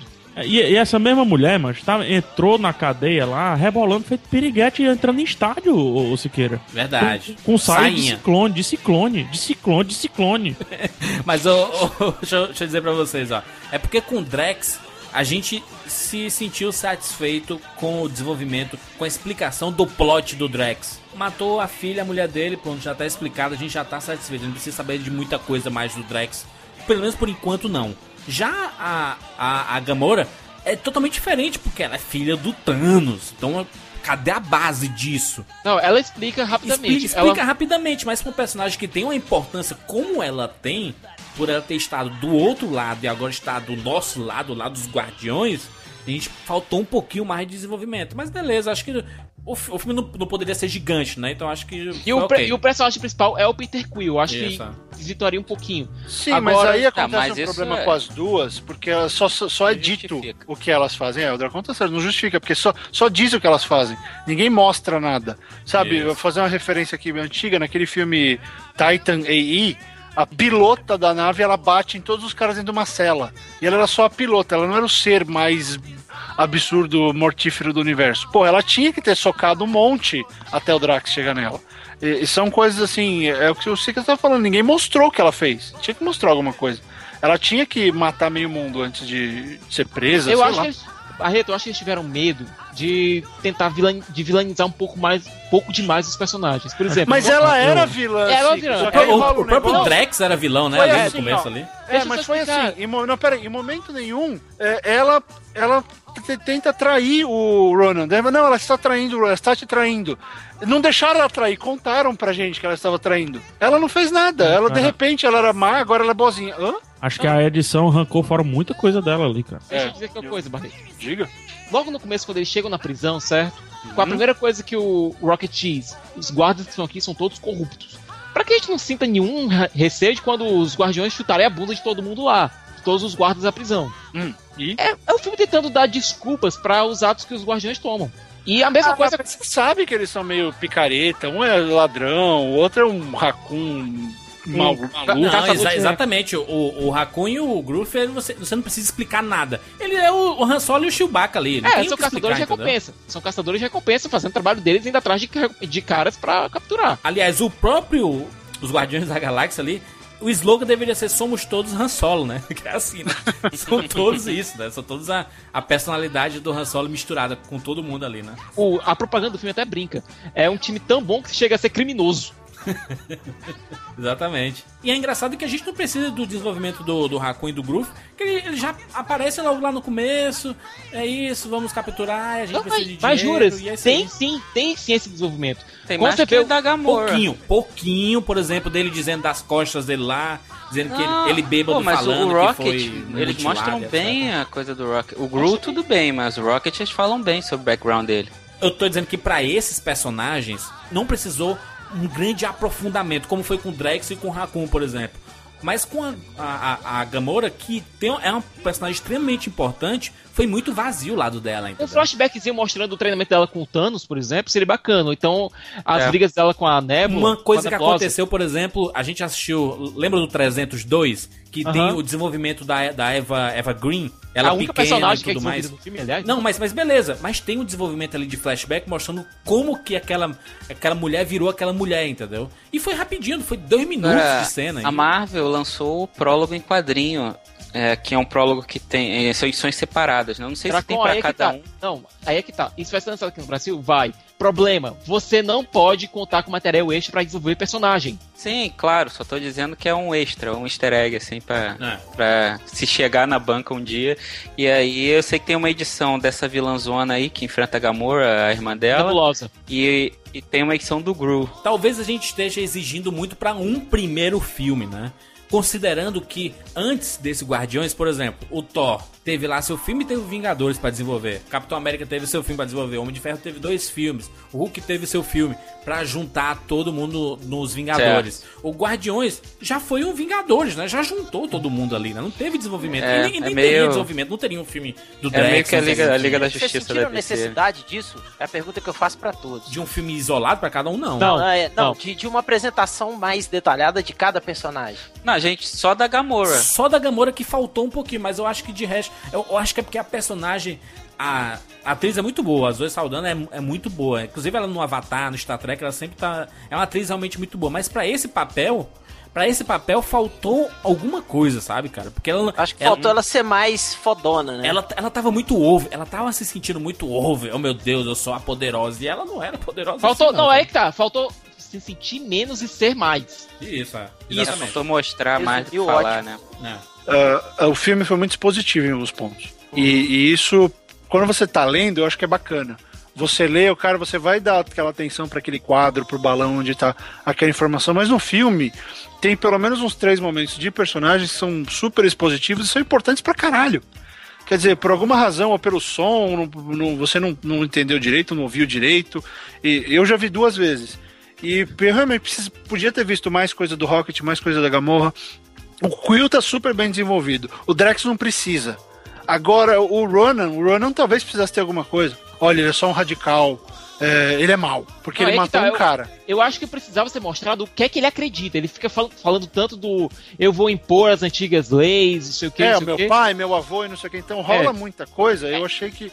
Eu, eu vi que esse aspecto expositivo do filme, ele resolveu muita coisa complexa, até de uma maneira aceitável, mas, pô, teria ele mais dois ou três minutos pra cada um, podia ter dado alguma coisa. Só que aí, é o que o Jurandir disse, teria prejudicado o ritmo. E a coisa mais importante desse filme é ritmo, não é história. É o Exatamente. ritmo dele, porque ele mantém tudo. Vocês ficaram com a impressão de que a gema do infinito, é, uma das gemas, né, aquela roxa lá, ela tem um poder igual mais ou menos o anel do Senhor dos Anéis, que ele te atrai, você fica querendo. Não, ali, ali foi cobiça mesmo. A Karina, que foi a Tá, serva mas o do- anel desperta a cobiça na pessoa. Não, né? não, ali foi o seguinte: a Karina, que foi a serva do colecionador, ela tentou ver naquilo ali um, um meio de escapar. Um meio de eu quero escapar desse cara que tem me torturado por tanto tempo. Certo? Foi um meio Escapou. de- é, escapou, morreu, né? Não é que aquilo atraia você, é ela viu ali um um meio de fugir, de sobrepujar o colecionador. Certo? As gemas do infinito, aliás, essa é a gema do poder, certo? Essa é a gema que o James Gunn disse: olha, essa é a gema do poder, o Tesseract é a gema do espaço, o Éter, que apareceu no Thor 2, é a gema da realidade, essa é a gema do poder. Isso, isso. Vamos, vamos, vamos só explicar o que é que já tem de gema já explicada aí, já mostrada. A gente não vou fazer no- a piada, não vou fazer a piada, não, Não vou vai, fazer não a vai, piada. No Vingadores a gente teve a gema do. no Capitão América e nos Vingadores nós tivemos a gema do espaço. Que é aquela do. que o, o Caveira Vermelha tava com ela, aquele cubo azul. Isso, o É o Tesseract. Cubo Cosmo, o Tesseract. Tesseract. Isso. Lá dentro tem uma pedrinha que é a gema azul, Não, aquela gema azul. aquela foi a forma que ela assumiu pra, Ele pra ser utilizado, pra se ser manipulado. transmutar. Tá certo. Isso, consegue se transmutar. O Tesseract, ele, ele se transmuta. Beleza. Ele se adapta ao, ao recipiente, digamos assim, onde ele... Já, já está nas mãos do Thanos? Não, o Cubo Não. Cosmo está no tá em Asgard. Tá em Asgard, beleza. Qual é o, o outro que foi mostrado já? O Éter Qual é o Éter? foi mostrado Thor em Thor 2. É dos dragões. Dragão É bom. Eu, eu não lembro. Eu, eu não lembro qual é esse Éter, sequer. É aquela um, dois energia ou três. vermelha. Aquela energia vermelha que a Natalie Portman é contaminada por ela. Ah, ainda na- aquela, sim, que ela viaja, ela muda de, Isso. de dimensão, né, e tudo. Isso. Aquela é a gema do, da realidade. E tá guardada onde aqui dali? Tá com o colecionador. Ele ficou concentrado em algum lugar? Eu não lembro se onde foi que ela... Foi guardada, entregue pro colecionador na cena pós-crédito do Thor 2. Ela foi guardada em quê? No receptáculo, foi entregue pro, Tá, diretamente. tá. Guardou na cápsulazinha e entregou pro Isso. colecionador. Entregou foi a Sif. Que é a cena do final do Thor 2, a pós-créditos, né? Isso. A terceira gema que apareceu foi agora a gema do poder. Essa roxa, né? Dentro, isso, tava dentro do orbe.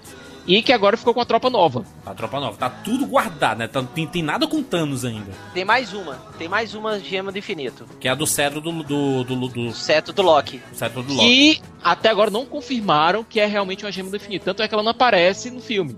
Quando É. aparece o, o localização de todas as gemas, não aparece o cetro. A gente entende que é a gema da mente. Agora Tá. tem uma curiosidade que eu queria passar para a mesa, que a junção de todas as, as gemas, é, em inglês, formam o nome do Thanos. Caralho! É, pá. Isso aí é um mega easter egg. Mas legal saber isso porque o- até então, até Guardiões da Galáxia, o Thanos não está em posse de nenhuma gema e nem da luva, né? Não, Não a- se sabe ao certo se ele tá em posse de alguma gema. Pra quem não conhece, o que acontece com o Thanos? Ele coloca a luva do infinito no braço Manopla, dele. manopla. a manopla, Manopla. perdão, perdão. A manopla do infinito. E ele encaixa as seis As gemas. seis gemas. Isso. Aí ele tem controle completo do tempo e do espaço. Ele se transformaria no ser mais poderoso do universo. Ele já é um, ele já é considerado por muitos o mais poderoso sem ter isso, né? Isso. Só que existem criaturas cósmicas com poder comparável ao do Thanos ou até maior. Tipo o Galactus. Cadê o Galactus? Então, isso que eu ia Da perguntar. Fox. É porque é Quarteto Fantástica. Aquela Pronto. cena em que mostra um ser ah, poderoso que tava É com a, a gema no celestial. começo. Então, mas tinha um cara com uma armadura e um, e um cetro e tal. Eu não sei porque eu fiquei pensando em Galactus naquela Não cena. é, Tem- não é. O, ce- o- Não, eu aquele- sei que não é. Eu tô perguntando se. Não era o eu- Sauron, nunca- não, ali? É que eles Existe podem usar de alguma, né? alguma Então, referência, né, é. Barreto, que você tá falando. Existe alguma ligação do Galactus com, com essa Não. raça de seres que controlam essas pedras ou com elas? Os, celestial, os celestiais, eles são celestiais. São seres foda pra caralho que chega pra destruir o mundo. Hum. Ah, agora, o Galactus, ele é de uma outra raça. Ele não tem nada a ver com os celestiais. Ele é grandão, como os celestiais, assim. Ele é um pouco menor que os celestiais. Não, né? o Mas os Galactus, na verdade, é o último sobrevivente do universo antes do nosso universo. Isso. Ele é o, último, é o último sobrevivente de uma raça que veio antes do nosso universo. E ele existe pra devorar planetas. É, Quer dizer, uma- se o Forchan, se o Forchan so- sobrevivesse à à destruição do nosso universo, seria ele. Isso. Né? O cordão que vai destruir tudo. Basicamente, imagina a história do Superman, certo? Uhum. É, o Superman Uhum. foi, é, escapou de Krypton antes de Krypton explodir. O Galactus, mesma coisa. Ele escapou da explosão do universo anterior. Mas o Galactus não poderia entrar nesse universo Guardiões porque é do quarteto e o quarteto é da Fox. Pois é. O que é que É, o não, só pensei. Pois é, a função do Mas Galactus. é nos muito provável, Siqueira, me corrija aí se eu, se eu tiver errado na, na suposição que eu vou fazer. É muito provável que o Guardiões da Galáxia tenha vindo até meio que pra substituir o Quarteto Fantástico na, na, no universo Marvel Pode Cinema. ser, hein? Pode Foda, ser. foda pegar muito bem. Pode, é, uma boa E colocação. é muito provável que o Thanos tenha uma conotação maior, não no nível Galactus, mas chegando perto, pra que tenha o peso do Galactus no universo Marvel e etc. Entendeu? Concordo Não absolutamente, PH. Não Você não está que- errado, não, viu? Não está errado, mas a personalidade dos dois elas são incompatíveis. Palmas pro PH, palmas. Palmas pro PH. Ai meu Deus. Ganhou pontos, PH, ganhou pontos. Não te odeio mais. É. Jorge vai te abraçar na ponte. Ui. Acho que a, a Marvel conseguiu, assim, com esse problema de não conseguir comprar esses direitos, de não ter o Homem-Aranha, de não ter o Quarteto, de não ter os X-Men, ela tá criando as suas opções, né? Suas, suas possibilidades de substituir o que seria. O, obviamente que a gente não tem um. Só um- falta o Homem-Aranha, né? um Reed ali no. Uma mente brilhante do Guardiões. Até tem um Raccoon, poderia ser um. Raccoon. O Não, Raccoon o- é o inteligentíssimo. Rock- Com o né? MacGyver com pelo. Olha, o Rocket, ele bota O Tony Drax Stark é o coisa. Não, o, Dra- o Rocket, ele coloca. Olha, só uma coisa. Nos quadrinhos, o Rocket coloca o Tony Stark no chinelo. É, todo mundo é inteligente, mano, nesses Universo quadrinhos. Marvel, mas todo mundo é o ser mais inteligente do universo. É. E o, o Rocket, ele é o Pikachu da Marvel agora. É né? muito, caralho, muito Pikachu total. Ele nasceu pra vender boneco, pra. Ele e o ser- o que é o Groove? Pelo amor de Deus, mulheres amaram, olha, todas, eu vejo os comentários, assim, principalmente as mulheres adoraram o Groove. I am Groove. E ele só fala uma frase, aliás, fala duas, né? Não, eu final. sou Groot e nós somos Groot. Duas E, frases. Quem foi que dublou, quem foi o voice actor do Groot? O Vin Diesel, né? Agora, quem foi o voice actor do Groot no Brasil? Vin Diesel. Vin Diesel. Pois quem é, né? o voice actor do Groot na Rússia? Vin Diesel. Vin Diesel. Vin Diesel. Caralho, ele fez a voz de ele todo ganhou, mundo. né? Imagina também, porra. Mas também é fácil, né? Não, não é fácil não, você falar todas as línguas. Teve um E- vídeo no Facebook dele dublando, então É, tem, tem ele no- fazendo duas frases. Show. Tem no, no tubo aí, é, Vin Diesel, Multilanguage, blá blá blá. Eu soy Groot. Eu soy Groot. Moxie Groot. Eu sou Groot. Então, e a participação do Van Diesel com o Groove se limitou à voz ou ele fez alguma captura de movimento em. Voz. Só a voz, só a voz. Só isso? Caraca, ele ganhou é realmente só pra falar. E tem, É o tem que o Paul Bettany de fazendo. Homem de Ferro, cara. O que o Paul Bettany fazendo Homem de Ferro. É, mas muito bom que é isso, cara. Um- Ele fez isso, mas. Não, mas uma coisa é o Jarvis, Marcado. que o Paul Bettany faz. Outra coisa é o Sou Groot, né, macho?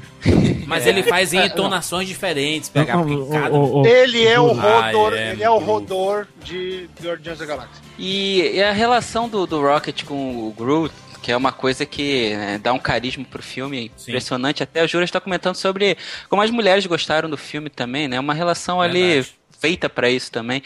E eu tava até pensando hoje sobre isso, que o Rocket, ele não deixa de soar como uma daquelas crianças assassinas que tem muito em anime, que Nossa senhora. elas chocam, não é É o sério, é o porque Stewie. elas chocam a, a violência pura, né, a, a brutalidade com, com algo que deveria ser puro, algo infantil. Pô, é um guaxinim, né? É um negócio que deveria ser inofensivo.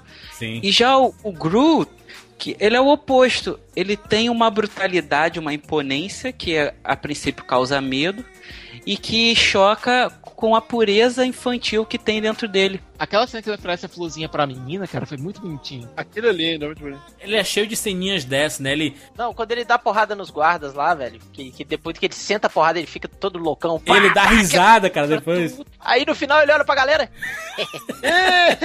Não, não precisa falar, né? cara. Ele, ele já. O corpo dele já é muito expressivo, né, cara? O jeito que ele anda, por exemplo, o, o Raccoon explicando: ah, a gente precisa de uma bateria, precisa de não sei o quê. Aí o Groove escuta, beleza, e vai, vai pegar a bateria. É tipo assim, tá bom, já vou pegar. If we're gonna get out of here, we're gonna need to get into that watchtower. And to do that, I'm gonna need a few things. The guards wear security bands to control their ins and outs.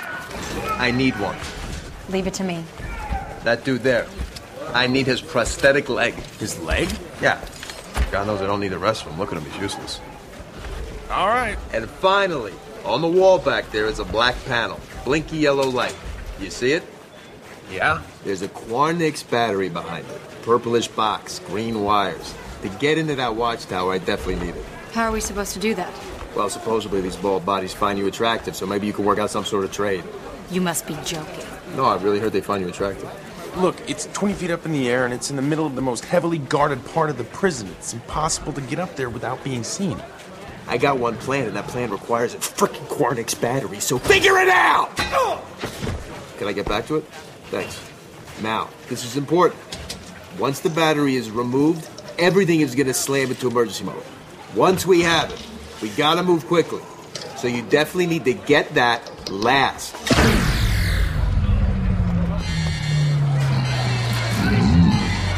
Or we could just get it first and improvise. I'll get the armband. Leg. Can't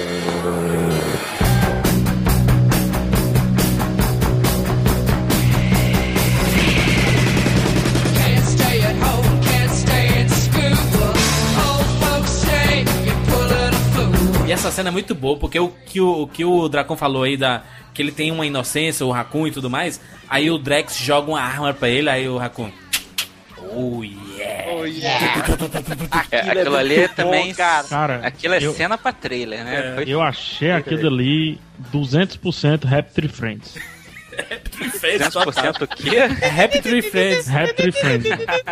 Clássico o da Rocket, ele, ele é o cartoon Rap Tree Friends. É, isso. Inclusive, é, eu li que o, o Gunn, quando ele recebeu a primeira versão do roteiro, o Rocket, no- na primeira versão, ele disse que ele Da mulher, da representava mulher, o. Isso. Aí o Gunn disse que ele representava o Pernalonga no roteiro.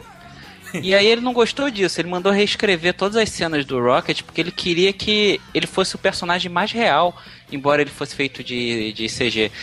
E aí eles deram aquele background mais um pouco depressivo até né, dele, dele ter aquela raiva dentro dele, dele ter aquele ego de não querer ser menosprezado pela aparência dele, são e que são coisas que lembra né, do, do bullying, lembra? Falam com com os seres hum- com, né, com o público alvo. Ele lembra até um pouco, por exemplo, o Coisa, né? O Coisa do Quarteto Fantástico, ele tinha isso, Lembra. né? Do, da, por causa dele ser daquele jeito, ele sofria bullying por isso. É, o que volta na falando, teoria do apontando. PH, de que tá substituindo o Quarteto Fantástico. Sim, tem- tem- a gente percebe as personalidades de alguns personagens do quarteto ali. Esse sucesso do, do Guardiões da Galáxia, a gente sabe que Hollywood, ele, ela vai sempre atrás das tendências. né? E esse filme, eu queria saber de vocês se você acha que ele, que ele muda conceitos, porque antigamente tentaram fazer os filmes né, mais coloridos, que aí de- deram, começaram a dar errado. E aí veio o Nolan com aquele papo do filme sombrio, Isso. ele trouxe aquele tom dramático pro Batman, estourou na bilheteria, e aí tudo virou sombrio. Até o Super-Homem, vamos fazer o Super-Homem? Não, Super-Homem é sombrio, Mulher Maravilha é sombrio, tudo, tudo é sombrio. E aí veio Tudo é esse deprê. filme que, leva, que levanta a questão, e agora?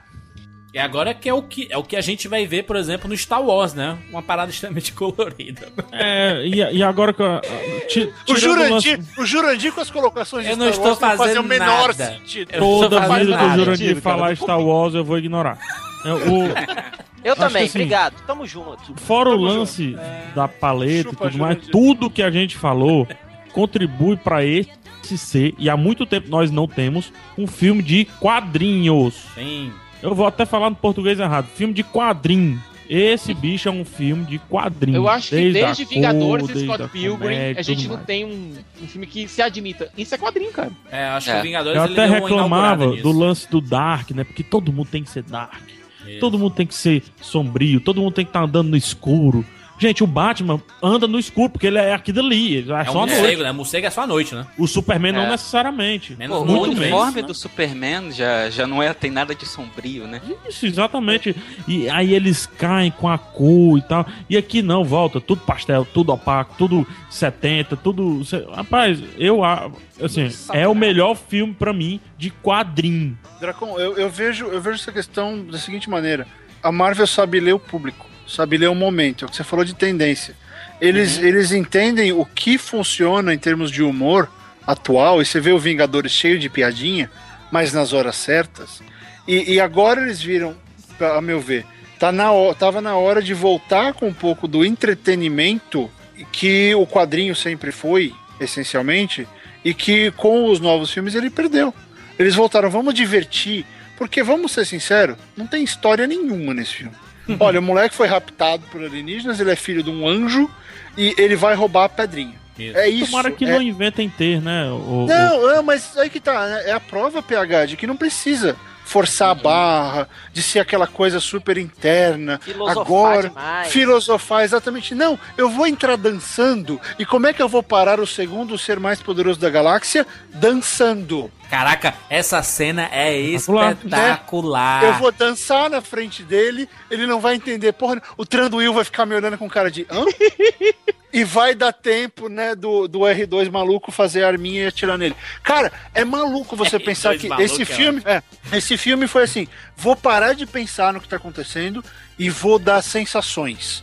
Vou jogar diversão, vou jogar entretenimento, vou jogar piada, vou jogar referências que não necessariamente a pessoa vai pegar, mas que ela vai sacar que tem alguma coisa acontecendo ali. Caraca, eu entendi agora, Barreto, que o Ronan é o Tranduil. É o Tranduil. Do Hobbit. Caralho, o pai do Legolas. Jesus. Verdade. Mas E Siqueira, ou Siqueira não, Barreto, eu não vou dar nem parabéns pra quem escreveu essa cena e nem pra quem dirigiu. Eu vou dar parabéns pra quem aprovou. Porque escrever e dirigir, isso é fácil. É, Agora, verdade. aprovar, meu amigo. Isso foi corajoso, 500. cara. coragem, Isso né? É um tiro no escuro essa cena. Em né, tese é ridículo, né? Mas é ridículo. Por isso que ela É. funciona. É vergonha alheia, tanto, cara. Total. Foi por isso que funcionou tanto na tela. A Gamora se afasta, né? Não, não. Você sair. Olha, foi por isso, jura, foi por isso que funcionou tanto na tela quanto no plano lá. Tão ridículo que o Ron ficou dizendo: Me diga o que você tá fazendo, seu louco! Muito bom. Faz também, que é o grande lance do, do herói, né? Que é o Star-Lord, de ter entendido que as pessoas não entendiam as coisas que ele falava que ele fazia. Exatamente, é. É, Então é, é a- o elemento estava plantado. O Barreto tinha falado sobre a Marvel saber reconhecer o público. É, é verdade, né? Porque a gente pensar na, na DC, ela há um tempão fala-se sobre um filme da Mulher Maravilha, que vai até aparecer agora no próximo Superman aí. Que é mas sombria. sempre dizia. É, sombria pra variar, né? E aí. Sempre. Qual era a desculpa da DC? Eu lembro É um que o personagem presidente. difícil, é um É um personagem personagem difícil e o público ainda não tá preparado pra um filme da Mulher Maravilha. Aí do outro lado chega a Marvel, solta um guaxinim falante, amigo de uma árvore. Não, mas olha, falar, mas o "I'm próprio Groot". Kevin Feige, ele disse que a gente ainda não está preparado pra ter um, um filme de uma mulher protagonista. Juras, a gente tá quase tendo um, um filme de uma árvore. Mas, mas não é a mulher, entendeu? Mas não é uma mulher ainda, velho. Hollywood ainda tem, seu, ainda tem seus paradigmas, ainda tem seus preconceitos, tá?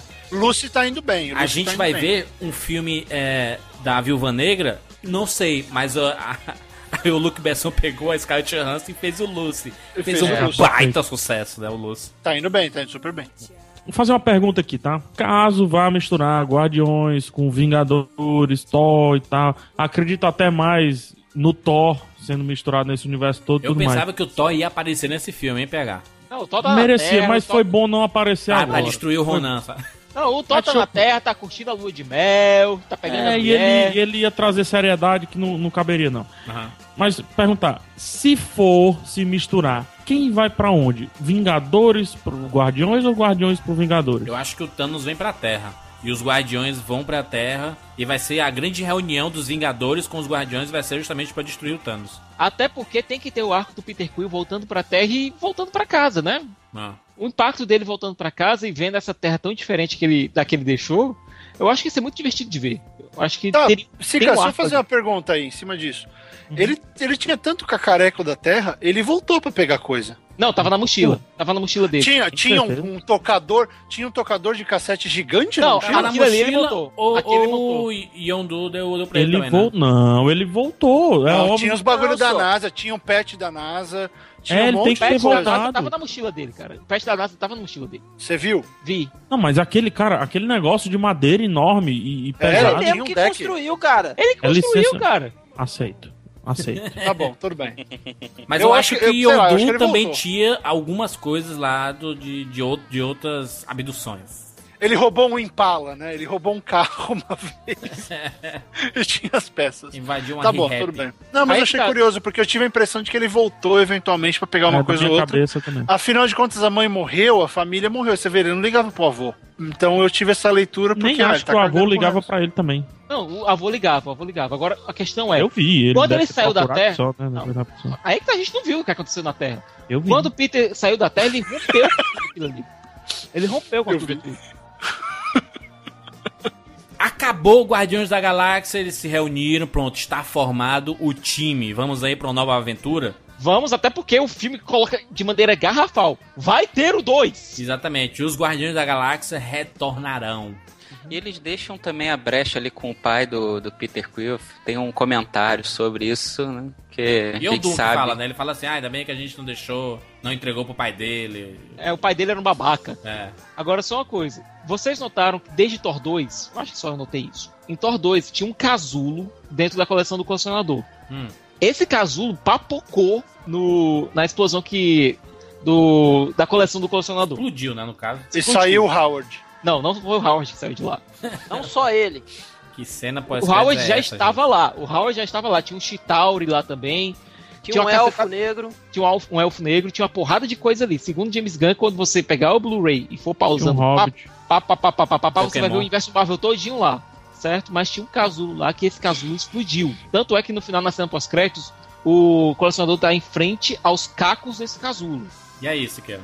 Nesse casulo tinha o Adam Warlock, que, Que- vai que- ser de Que importância. foi um, um- também um guardião das galáxias. Será que vai ser o pai do Star-Lord? Não, né? Não, Não, ele não é Não, o pai não. do. Ele tem uma gema do infinito na testa. a isso, gema da alma. Exatamente. E quem é esse casulo aí, macho? Não foi só você que viu, bobinho. Eu também vi, Zorzi. E Jorge. o Jorge ficou bravo com você. O Adam Warlock vai ser um dos, dos guardiões, até porque o James Gunn ele já disse: eu vou colocar outros guardiões no filme 2, outros membros da equipe. E tirar a. Gamora. Não. Pô, será Então- que aparece a Angel? Cara, essa, escala, essa, escalação, essa escalação é tão boa, por que, que ele vai mexer? Mas- não, ele vai, não vai mexer, ele vai adicionar. Não botando Não é o jeito que- Fred, mano. Quem? Botando o Fred de O cone. Fred. O Cone. Do mesmo jeito que o Os Whedon tá adicionando agora Feiticeiro Escarlate, o Mercúrio e o Visão no, no Hall dos Vingadores, no segundo filme, vão aparecer novos guardiões no segundo filme também. Um deles, eu já canto logo a bola, vai ser o Adam Warlock. Ele é extremamente importante para a guerra contra o Thanos. Ele vai ser um dos. Eu estou apostando aqui, estou botando dinheirinho na mão aqui, papapá. Eu acho que ele vai ter uma apariçãozinha no filme do Doutor Estranho, antes de Guardiões 2. Hum. Ele vai ter uma aparição no filme do Doutor Estranho, até porque, como a gema da alma ele se relaciona muito à magia, vai ter uma relação com o Doutor Estranho. É. E ele vai aparecer posteriormente no Guardiões da Galáxia 2. Não seria mal, não, viu? Eu tenho visto vários, agora que caiu a ficha, porque eu tô vendo um desenho dele aqui meio coringa, e eu vi vários. ah, várias pichações com o rosto dele espalhados pela cidade. Ah, Ô, garoto! E eu vou dizer que Ele ganhou pontos também? ganhou, Ganhou pontos. ponto Até também. porque o, enquanto o Adam Warlock ele representa o bem, ele tem um contra, Caralho! ele tem um contraponto chamado Magus, que é como um irmão gêmeo maligno dele. O Adam Warlock ele se divide em dois seres, o Adam Warlock bonzinho e o Magus, que é o que concentra toda a maldade que ele tinha dentro dele. Ah. Esse Magus, ele assume a liderança de uma coisa chamada Igreja da, Unidade- da Verdade Universal, Universal? que é um culto de fanáticos dedicados a- a- ao culto ao Magus, que é o lado mal do Adam Warlock. Na cena pós-créditos que a gente fica esperando, meu Deus, vai aparecer o Thanos, meu Deus, Homem de Ferro vai aparecer. Cadê o Capitão América? Aí aparece Howard o Pato. Foi só uma homenagem, né? Por favor, digam que homenagem. sim. Foi só Ah. homenagem. Até porque o Howard Patos estava dentro da coleção do colecionador. Então, quando o negócio papocou tu, com linha carretel e tudo, ele escapou lá e foi tomar uma, né? Porque o Howard Patos é isso, cara. Ele é um ser anárquico que gosta de tomar cerveja e de fumar charuto. E é um filme, da, é um filme que, clássico dos anos 80 e é um personagem da Marvel, né? Produzido por quem? É, o filme, é da zoeira. Jorge. Jorge Lucas. Melhor editor Jorge. Que Hollywood já viu. Só pra gente recapitular, antes da gente ir pras notas, nós tivemos a primeira fase dos Vingadores, né? O Homem de Ferro, o Incrível Hulk, o Homem de Ferro 2, Thor, Capitão América e, o- e concluindo a primeira fase com os Vingadores. Isso. O começo da segunda fase com Homem de Ferro 3, Thor 2, Capitão América 2, agora Guardiões da Galáxia. E vindo o Vingadores 2 pra fechar a fase 2. E teremos a fase 3 já confirmado, Homem-Formiga, Capitão América 3, Guardiões da Galáxia 2. E Thor 2. E o Thor 2 e o... E, o Doutor Estranho. Vamos lá.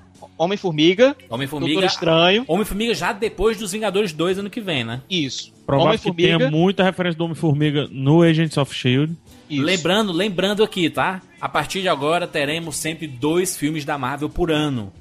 Show do bola. Podia ter E as séries. E as séries no meio. E isso Tá já vem certo, acontecendo desde 2013. 2013 o quê? Homem de Ferro 3, Thor 2. 2014, Capitão América 2, Guardiões. 2015 agora, Os Vingadores 2 e Homem-Formiga, né? Sempre fechando com o filme dos Vingadores. Isso. A fase 3 vai ter Homem-Formiga.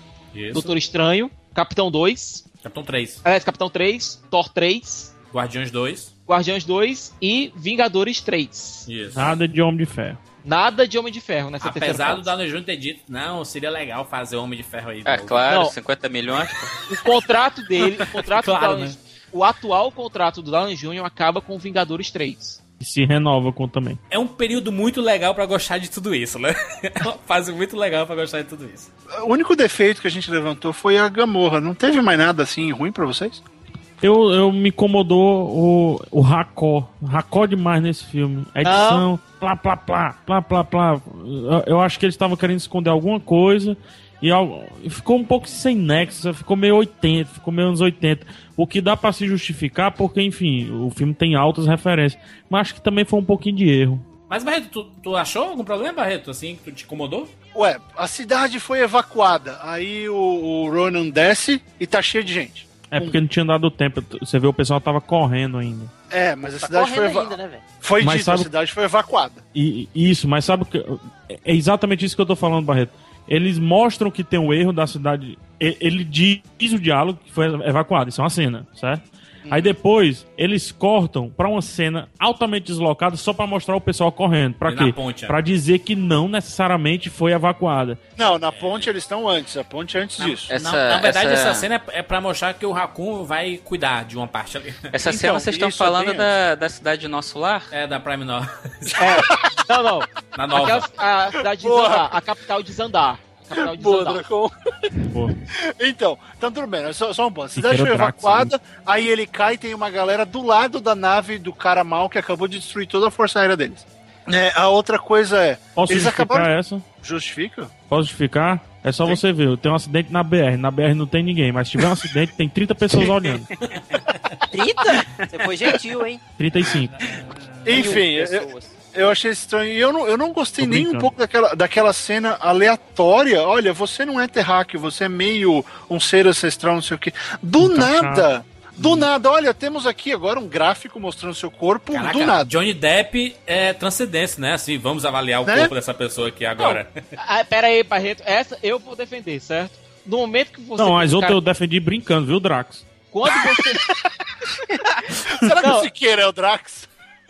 Não, é o seguinte, gente. Quando um cara é preso, ele faz um exame pra mostrar que ele tá- qual é a condição física Ah, que ele tá. Tudo bem. Ótimo, fantástico. Certo? Por quem tinha prendido o Peter Quill? Justamente os Nova.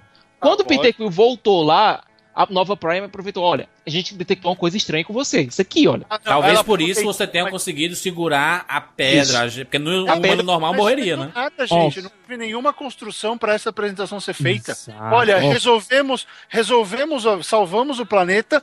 Pum, olha aqui, olha você alienígena. Não, Fica parecendo foi- que é foi um erro. Meio. Fica Faltou- parecendo que faltou alguma coisa, faltou alguma cena. é- Cenas é- do próximo filme. Não, não foi só isso, gente. A Nova Prime tinha que chamar ele- todo mundo lá pra fazer o, debrief- o debriefing, certo? Pra Não, fazer tinha, ela chamou só pra agradecer, amigo. Que relatório! É, Os não caras- precisa. Ah, a gente pegou só o final. Band saqueador vai fazer relatório. Tá, tá Ó. tudo bem. Aí a terceira coisa, eles acabaram de tomar um pau de Essa é uma a nave. É a quarta coisa. O-. Acabaram, de- acabaram de tomar o pau de uma, de uma nave. Pra quem a gente vai entregar a pedra mais poderosa do universo? Pros caras que acabaram de tomar o pau de uma nave. É. Eu achei meio assim, não dá pra confiar nesses caras, tá não. no cofre. Quem, com quem você deixava? Com quem tu ia deixar? O... Sei lá, amigo, mas os caras acabaram Manda de pra apanhar. terra, manda pro Tony Stark aí. Não, Acho que Rod, eu dava até por pro que Thanos, deixar, mas pra eles eu não dava não. Mas faz sentido você dar Dava até coisa pro assim, Jorge, né? Não, eu concordo. Jorge, eu concordo com, com Dá o- pro Jorge. A galera foi atacada por uma nave gigante, não tava dando conta, precisou de ajuda externa pra poder dar conta do recado e aí entrega a joia pro- pra, pra essa galera? Não, né? Aí não. Não, não, mas ele perdeu. Mas assim, era uma nave gigante, mas era do segundo ser mais, mais poderoso do universo, né? Então, assim, não era qualquer Zé Ruela, né? Não era uma nave do Yondu, sabe? Mas é o Tá, segundo mas agora ser, o Thanos tipo tá sabendo onde é que Marvel, tá né? a joia e fica é fácil pra ele catar. Não necessariamente. Lembra que pra todo mundo, todo mundo viu o. Yondu. Não, todo mundo viu o Star Lord entregando a joia pro Yondu. Exatamente. Não, é, tem essa carta na manga ainda, né?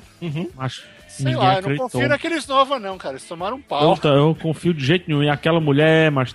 A Glenn Close. É, ih, rapaz, não vou nela não. Mas concordo, viu, Barreto? Concordo muito. Sabe o que é que ficou Que estranho, parecendo essa cena do final? De, de, ah, olha, analisamos você e tudo mais. Que eles tinham dois cortes. Um corte pra terminar o filme ali, pronto. E se não desse certo, acabou ali mesmo. E um corte pra justificar problemas de um segundo filme, entendeu? Fica muito, fica muito parecido, é tanto que a cena é altamente deslocada. Altamente. Veremos uma versão estendida então dos Guardiões, é isso? Provavelmente, acho que aí vai fazer É, uns repente faz um sentido. Muito bem. Vamos aqui pras notas, pelo amor de, de gods. De 0 a 10 para Guardiões da Galáxia. A gente pode começar com os nossos ouvintes, PH? Pode sim, o Lucas Freitas ele dá 10 de 10. Diz que o filme dá um pau em muito filme de comédia que tenta ser sério. É um filme rápido, É nesse rápido dinâmico, leitura. deixa incrível, personagem carismático. O Helmut Wolfgang. Meu Deus. Nossa senhora. Esse aí é Saúde. parente do Digimon Rousseau. Não vi, mas minha nota é 8. Não, que é isso, cara? Cara, que porra é essa? né? Fantástico, o, hein? Palmas pra você, gênio. o Davi Cavalheiro, Jurandir, ele concorda com a gente. Ele diz que é um bom substituto para Quarteto Fantástico. Olha aí. O Thiago Calmon pergunta: E aí, o que esperar do universo Marvel agora? A gente meio que já, já falou um Falamos. pouco, né? O Emanuel Gomes da Silva falou: filme 10 de 10, trilha foda, a história faz sentido pra premissa e cumpriram com o que prometeram. Isso aí, o Pedro Tortamo não dá nota, mas ele disse que não achou o filme tudo isso. A maioria das piadas são bem sem graça, as cenas de luta são fracas, Chris Pratt e os dois são muito fracos. Ó, vou dizer, vou dizer, esse cara, antes de assistir o filme, ele brigou com a mulher dele. Brigou. Ele foi demitido. Foi demitido. Ele foi trollado Foi reprovado na. OAB. Pois é, a mãe cancelou o almoço de domingo dele. Isso. Esse aí tava ouvindo Coldplay. A Foi, foi. O computador foi hackeado. Tudo Jack isso. Block foi com ele pro O cinema. Thiago Fernandes diz risada garantida durante o filme todo, sem falar da trilha sonora, o que é fenomenal, nota 10 de 10. Quero ver se o Jurandir vai concordar. O Thomas Manuel falou: o filme é uma mistura de Star Wars com Vingadores e ainda tem pegada One Piece. Tem uma parte de piratas, são todos saqueadores, né? Os piratas do espaço ali, né? Zuko Viper. Só digo uma coisa, vem em mim, Howard. Olha só. Quackfu. Olha, muita gente dando 10 de 10, muita gente dizendo que foi muito divertido assistir nos cinemas. Muita gente elogiando o Drax, o, Batista, como é que pode o Batista fazer aquele personagem. tá Olha, ali. Raccoon e Groove aí estão na cultura pop já, tá? Pra sempre. O que vai ter de arte, camiseta. esse cinema, Jura, vai longe, pra hein? commission de, de, do, do, dos dois. Do, Olha aí. do É mesmo, Rocket o- e do... Groot. E do Inclusive, Groot. mano, teve, teve um site, tem um cara de um site que fez, hein, Dracon? Um, um Groot Uhum. aí, é, pequenininho, de madeira e tudo, e Foda, colocou pra né, vender, cara? já vendeu uma Ficou muito legal, cara. Cara mandou. Isso, é. tem, tem link aí no post, se você não viu, tem um link aí no post, bem legal. Parabéns pro É, cara. ma- mas só mostre pra sua mulher se você estiver disposto a comprar. A Bárbara Gomes disse que excedeu as expectativas dela, o filme, Hum. surpreendeu bastante e, concordando com a gente, Groot e Raccoon são, pra mim, os personagens mais cativantes da história. Cláudia Cecília Fontes, gostei bastante, mas ainda prefiro filmes tipo Capitão América 2, nota 8 para Guardiões. Acho que ela queria um pouco mais sério, né? Esse é um filme mais divertido, tipo Vingadores, né? Desconcordo com ela.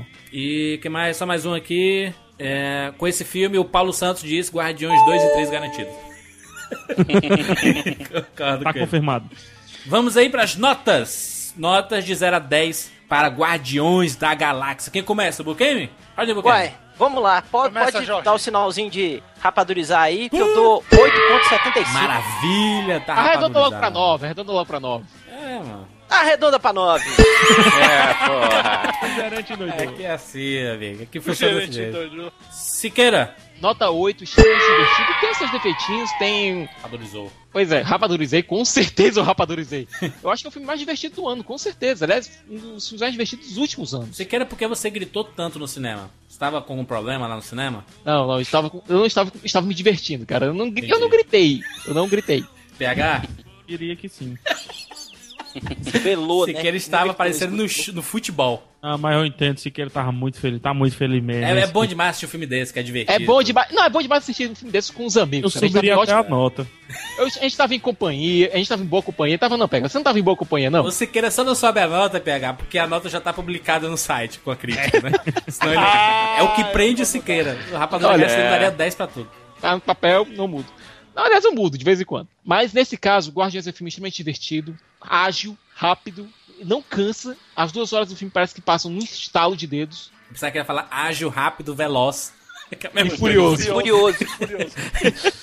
E ele é o Groot. É, muito Eu bom. sou o Groot, eu sou o Groot. O James Gunn conseguiu dar coração pra personagens digitais, algo que a gente sabe que É difícil. é difícil. Principalmente quando você não tem um Andy Serkis trabalhando com você. né? Star-Lord é a representação de todo mundo aqui. Todo mundo aqui queria ser o Star-Lord. Vamos, vocês mesmos admitiram. Todo mundo aqui queria ter a vida do Senhor das Estrelas. É, Hoje em dia o, o, Star-Lord tá lá com o seu Walkman, é, hoje em dia a gente tá escutando as músicas do Spotify aí, sabe? As músicas antigas e tudo. Referências a games, referências aos quadrinhos clássicos, referências. Ao mundo real, dos filmes, Footloose, Ke- Kevin Bacon. Muito divertido. Agora, pelo amor de Deus, pelo amor de Galactus, não assistam esse filme dublado. É, apesar da equipe de dublagem da Delar ser bastante competente, a Disney impôs uma voz a um personagem que aparece muito, ao Yondu. Pra vocês terem ideia, o Yondu tem a voz do Super Choque. Não dá. O próprio Guilherme Briggs, ele foi no Twitter, ele que participou da dublagem, dublou uns dois ou três personagens durante o filme, inclusive o Howard, foi ele que dublou. Ele reclamou dizendo que isso foi uma burrice incrível da Disney, que ela exigiu essa voz mais fina pro Yondu, que não combina de jeito nenhum com o personagem. Por que, que não colocou o mesmo dublador do. do. do Merle? É, Dixon, ele deu- do o próprio. Briggs, é, o próprio Briggs no Twitter, ele deu algumas ideias de quem poderia ter dublado o personagem, mas segundo ele foi em posição da Disney. Mesmo em posição, por exemplo, de colocar o Luciano Huck dublando em Enrolados. Ou seja, Nossa senhora, velho. Ou seja, saudades do Garcia Júnior, é isso? Saudades do Garcia Júnior. Agora não é culpa do não é culpa do pessoal da dublagem. A culpa foi imposição por parte da Disney. Lembrando E que o Garcia. Júnior ele saiu do comando das dublagens da Disney justamente por discordar dessas imposições. Muito bem. Nota 8, se queira. Nota 8. Vou dar logo a minha nota aqui. Minha nota é 9 de 10. Me diverti muito com o filme. Rapadurizo, obviamente. É, o que, eu queria comentar uma coisa que eu achei interessante quando eu disse que as mulheres gostaram muito desse filme. Porque não, não é nenhum preconceito. Eu sei que a mulherada tem mulherada que adora esse universo Marvel, que entende esse universo Marvel. Mas não é tão comum a gente ver a galera do sexo feminino idolatrando esses filmes da Marvel como é a cuecada. Afinal, o HQ parecia que fazia parte do brinquedo de- do menino, né? Um, um boneco, uma revista em quadrinho, um videogame, né? É como apreciar videogame assim. Hoje em dia tá, tá, bem, tá bem mais mesclado, né? A mulherada gosta muito. Porque quando a gente é, assistia Thor, Capitão América, as mulheres sempre falavam, pô, mas vocês são bonitos, são fortes, é bacana ver esse filme, que homens lindos, não sei o quê. Nesse filme a gente fala, caraca, que filme divertido. A gente vê a mulherada falando isso. Que filme divertido, né, cara? E é uma coisa É, mas bacana. A não- mulherada também pira no Chris Pratt. É, Pira do Chris Pratt. mas é isso, é um filme extremamente divertido. É uma surpresa, né? Eu acho que muita gente ficou surpreendido, né? É uma coisa bem bacana, né? Positivamente isso funciona, né? Você ir pro cinema. Ah, vamos, vamos ver essa Marvel aí. Ela, putz, traz um filme extremamente divertido. É bacana, né? Bacana ver esse tipo de filme. Notas, mais notas. Dracon? Vamos lá.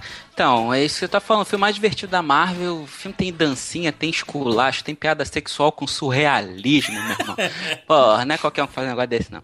Então, ele passa a sensação da gente voltar nos anos 80, assistir aqueles filmes clássicos, né? Os Aventureiros do Bairro Proibido. Nossa! Ah, Indiana Jones, até o próprio Guerra nas Estrelas, antes de Uncharted. virar Star Wars, Uncharted. Firefly. E ele deve ter deixado os responsáveis por Lanterna Verde em depressão também. Caralho, muito, Caraca, muito. muito, bom, Dracon. Chupa, É DC! sério, porque Não, a, a- a tropa do Lanterna Verde, eles tinham até o raccoon deles, cara. Que eles podiam ter feito anos Chip. antes. Isso. E aí era isso, era só eles terem focado na tropa dos Lanterna Verde, em vez de nas piadinhas do Reynolds com a, com a Gossip Girl lá, com a, com a Serena Van der Woods. E aí, então, é um filme que eu gostaria de, de poder esquecer só pra eu ter a sensação de assistir pela primeira vez de novo. Bela frase essa. Então, se é, a gente sabe dos defeitos que ele tem, mas como não existe filme perfeito, pela proposta, Afonso. né? Foi monólogo. Eu acho que nesse cast alguém tem que representar a galera do 10 de 10 e sou eu. Agora, Dracon, Dracon, eu pensei que você ia falar do, da cena que o Star-Lord tá com a bazuca. Que, tipo, quando ele pega a bazuca e atira no Ronan, lembra muito o, o Change Dragon com a poderosa bazuca, cara. Porra, a máscara Nossa, dele na é primeira mesmo, cara? cena. A primeira cena, quando ele bota a máscara, já é uma máscara sentar, é aquela É, porra. Bem tokusatsu o negócio. Porra, muito, e- e muito. tipo, então os- os de guardiões- dragões, aquela porra. Então os guardiões ao redor dele é, é posição de power bazuca, cara. Poderosa bazuca, pá! O Foda. Dracon vai querer reescrever alguma coisa. 10 de 10. Rafael Santos, nota. Então, eu falei que eu, que eu gostei, tá claro, tá óbvio e tudo mais. Só que assim, é, tem os problemas que o Barreto apontou, né? Que, que corrobora também com, com o que eu apontei. Então não dá pra dar 10 por conta disso. Mas também tem outro problema, não sei se necessariamente do filme, não sei se de propósito ou não, ou se é coisa minha mesmo. Eu não fiquei com a mínima vontade de ler Guardiões da Galáxia. Também, PH, não quero ir atrás nem a pau. Porque, ainda mais quando eu converso com vocês, com o Siqueira e tudo mais, as diferenças que apontam me tornam os. Me, sei lá, na minha cabeça, torna que o filme é automaticamente melhor do que os quadrinhos, ou são diferenças onde um eu não quero me interessar muito, que são os quadrinhos, e no filme eu quero me interessar. Então essas diferenças pra mim fizeram o filme bom a ponto de eu não precisar ler os quadrinhos, o que acaba sendo ruim se você pensar em mercado. Né? Então pode ser um problema também. Mas gostei, putz, digita Groot no Google, cara. O que tem de, de imagem fantástica. Inacreditável, cara. Tem Como muito- du- de duas semanas tudo mudou, né? Minha parede vai mudar, entendeu? Vai ter um- um- uma imagem do Groot aqui. Gostei muito do, do Star-Lord, como ele foi construído, como a alcunha Star-Lord também foi construída, que é até diferente do personagem em si, se você perceber bem. Gostei de, vendo a- é, os desenhos, ele, ele parece mais o Rocketeer do que realmente o Star-Lord dos quadrinhos. Então, uma referência que eu gostei também.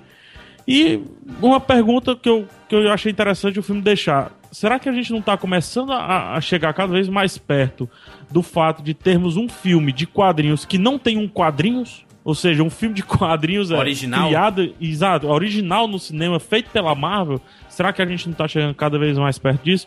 Enfim, os dois melhores filmes de quadrinho desse ano pra mim são X-Men e Capitão América 2. Como eu não dei uma nota muito alta pra esses filmes, é, é covardia eu dar uma nota mais alta pra Guardiões da Galáxia. 7,5. 7,5, cara, como assim, cara? Nem rapadorizou. Mas é. Quem chamou é- esse cara pro podcast? Mas entenda, pra mim ele Não, não, ele não é. pôde vir, ele teve que vir. Entendi, PH, entendi. Ele não é melhor do que o X-Men, do que o Capitão América. Ele é mais divertido, talvez o mais divertido de todos. Mas ele não é melhor, eu não posso dar mais do que 7,5. Que tristeza. O meu coração. Você se divertiu tanto assim como tu falou, não, então, hein? Amém, velho. Que coerência. Entendi. Que coerência, que coerência, pô. eu- Ele é coerência, pega. A incoerência é que, é que torna a vida bonita. Mas o, o, o Draco já deu 10. Como ele é Rafael e com PH, então tá aí, ó. Faz uma soma, né? E dá um É 8 pra mesmo. cada. Barretinho, por favor, anota e encerre esse programa. Vamos encerrar o programa. Mas deu dar 10, porque senão fica feio aqui. Olha, o PH, o PH levantou uma coisa que eu já estava pensando também, que é essa questão. Será que estamos perto de um filme da Marvel sem ter origem nos quadrinhos? Eu acho que esse filme é uma grande prova de que isso é possível. Porque o, o Siqueira e o Rod já falaram, não, não, não, não é aquela coisa tão próxima do que foi o quadrinho. Né, não- os personagens não são os originais, por exemplo. Nem Quer os dizer, guardiões são tão conhecidos assim, né? Exatamente. Mesmo a Então, de Guardiões que foi colocada na tela, ela foi criada tão recentemente que não dá nem pra dizer que pode é, que não pode ter acontecido uma coisa. O pessoal do cinema disse, olha, usa esse pessoal aqui que a gente vai fazer um filme com eles. Então e aí o que acontece? Também não é É. a formação original. Ah, mesmo assim. É, mas eles estavam vindo. É, funcionou, mas aí, aí, eu, aí eu chego no meu ponto, Rod. Eles pegaram, em vez de pegar, vamos adaptar algum arco, alguma coisa do quadrinho, não. Vamos pegar esse universo aqui, essa, esse nicho de personagens e vamos fazer um filme com eles. Foi isso que eu vi Guardiões da Galáxia. Não vi adaptação, não vi nada. Então, pegar, acho que eles já chegaram nesse ponto. Que é pegar uma formação e falar, vamos fazer um filme com esses caras. Não é, o quadrinho pode ser a origem, mas se dissocia de uma maneira absurda. Olha, isso é um filme. Tanto que eu até eu comentei com o Siqueira outro dia, não dá pra imaginar essa essa música funcionar na página. Como é que tanta música assim vai funcionar no papel? Não, a música é um, é um elemento do cinema. Sabe, eles conseguiram transformar um elemento multimídia para um filme multimídia, para um projeto multimídia. Quer dizer, já saiu o PH do, do quadrinho. Já saiu do, da coisa, vamos ficar adaptando, ah, vamos adaptar tal arco do Batman, vamos adaptar tal arco dos Vingadores e tal. Não, vamos direto pro filme. Eles se- se basearam nos personagens e vão para cima. Então, acho que por isso que funcionou tanto. Porque o filme é, ah, é amplo, o filme é, é para todo mundo assistir. Como eu falei, eu vi, eu vi idosos assistindo e eu tava com a minha filha de 7 anos. Ela ficou triste, ela achou que a Gamorra realmente ia morrer. Ela veio pro meu colo, semi-chorosa. E aí, quando o Star Lord saiu, não, agora ele vai morrer. Aí piorou. Eu falei, puta, agora fodeu. E, e ela, ela ficou toda triste. Aí, ah, ele salvou ela, que legal. Ela ficou toda feliz. Quer dizer, todas as emoçõezinhas que foram jogadas, ela foi reagindo. Então, assim, eles já chegaram nesse ponto. E eu acho que você tava querendo dizer mais. Agora vamos criar uma, uma equipe nova. Vamos criar um herói novo, alguma coisa que não exista. E aí agora vamos fazer um filme dele. Eles sabem fazer. Então é possível que eles façam. Mas enfim, sobre Guardiões. O filme realmente ele tem alguns erros de lógica ali. A edição, ela, ela é a coisa mais importante, mas ela também tem culpa no cartório pelos principais erros. Não dá pra dar 10 pro filme, mas é um filme divertidíssimo. Quer dizer, o humor é nota 10, acabou. A a Marvel mostrou pro mercado, é assim que se faz. Mas tem algumas coisas que eu quero desejar. Mas assim, construção de personagem muito legal, Star-Lord, um novo herói moderno, é o, como eu falei, é o é, é- seria Star Wars se George Lucas tivesse senso de humor, né? Exato. Porque não tinha. Ele colocou só o C3PO e o R2 lá e deixou eles como a carga, toda a carga cômica. Nesse filme não, todo mundo é R2, todo mundo é C3PO.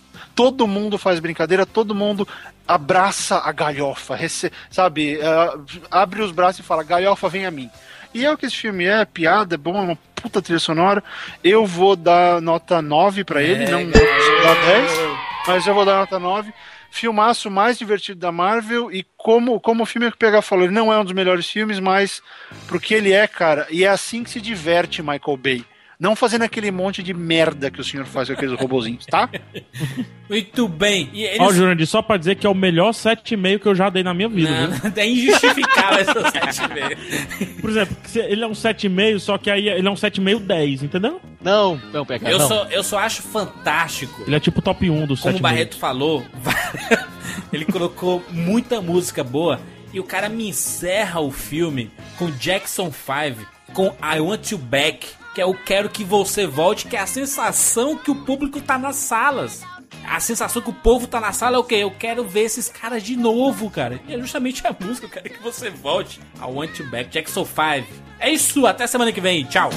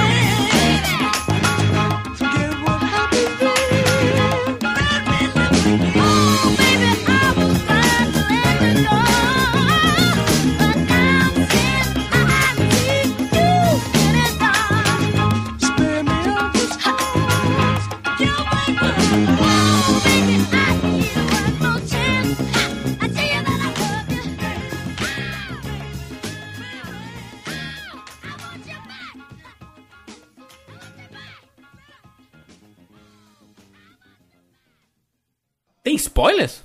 Tem spoilers. Todos. Todos possíveis Todos e imagináveis. Todos os spoilers possíveis, imaginários. Se você assistiu, escute esse programa de boa. Se você não assistiu, escute por conta e risco. Ou não escute, né? Assiste o Por filme no que, que eu cinema. teria risco em escutar um programa? Porque a gente pode revelar alguma coisa do plot magnífico de Guardiões.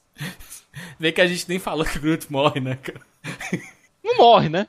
Ele não morre. Groot é É, imortal. e, é e se a imorrível. pessoa... E se o ouvinte estava em dúvida se ia ter spoiler ou não, agora acabou, né? E aí, Jurandir, deixei uma, uma pergunta da Ariel. Hum. Se o Rocket plantou o Groot, não dava pra ter plantado todos aqueles outros Groots? Boa! Fazer um exército, Um exército de de Groots? Isso já aconteceu, responda pra ela, Senhor dos Anéis 2. Senhor dos Anéis, Ents. Burarum.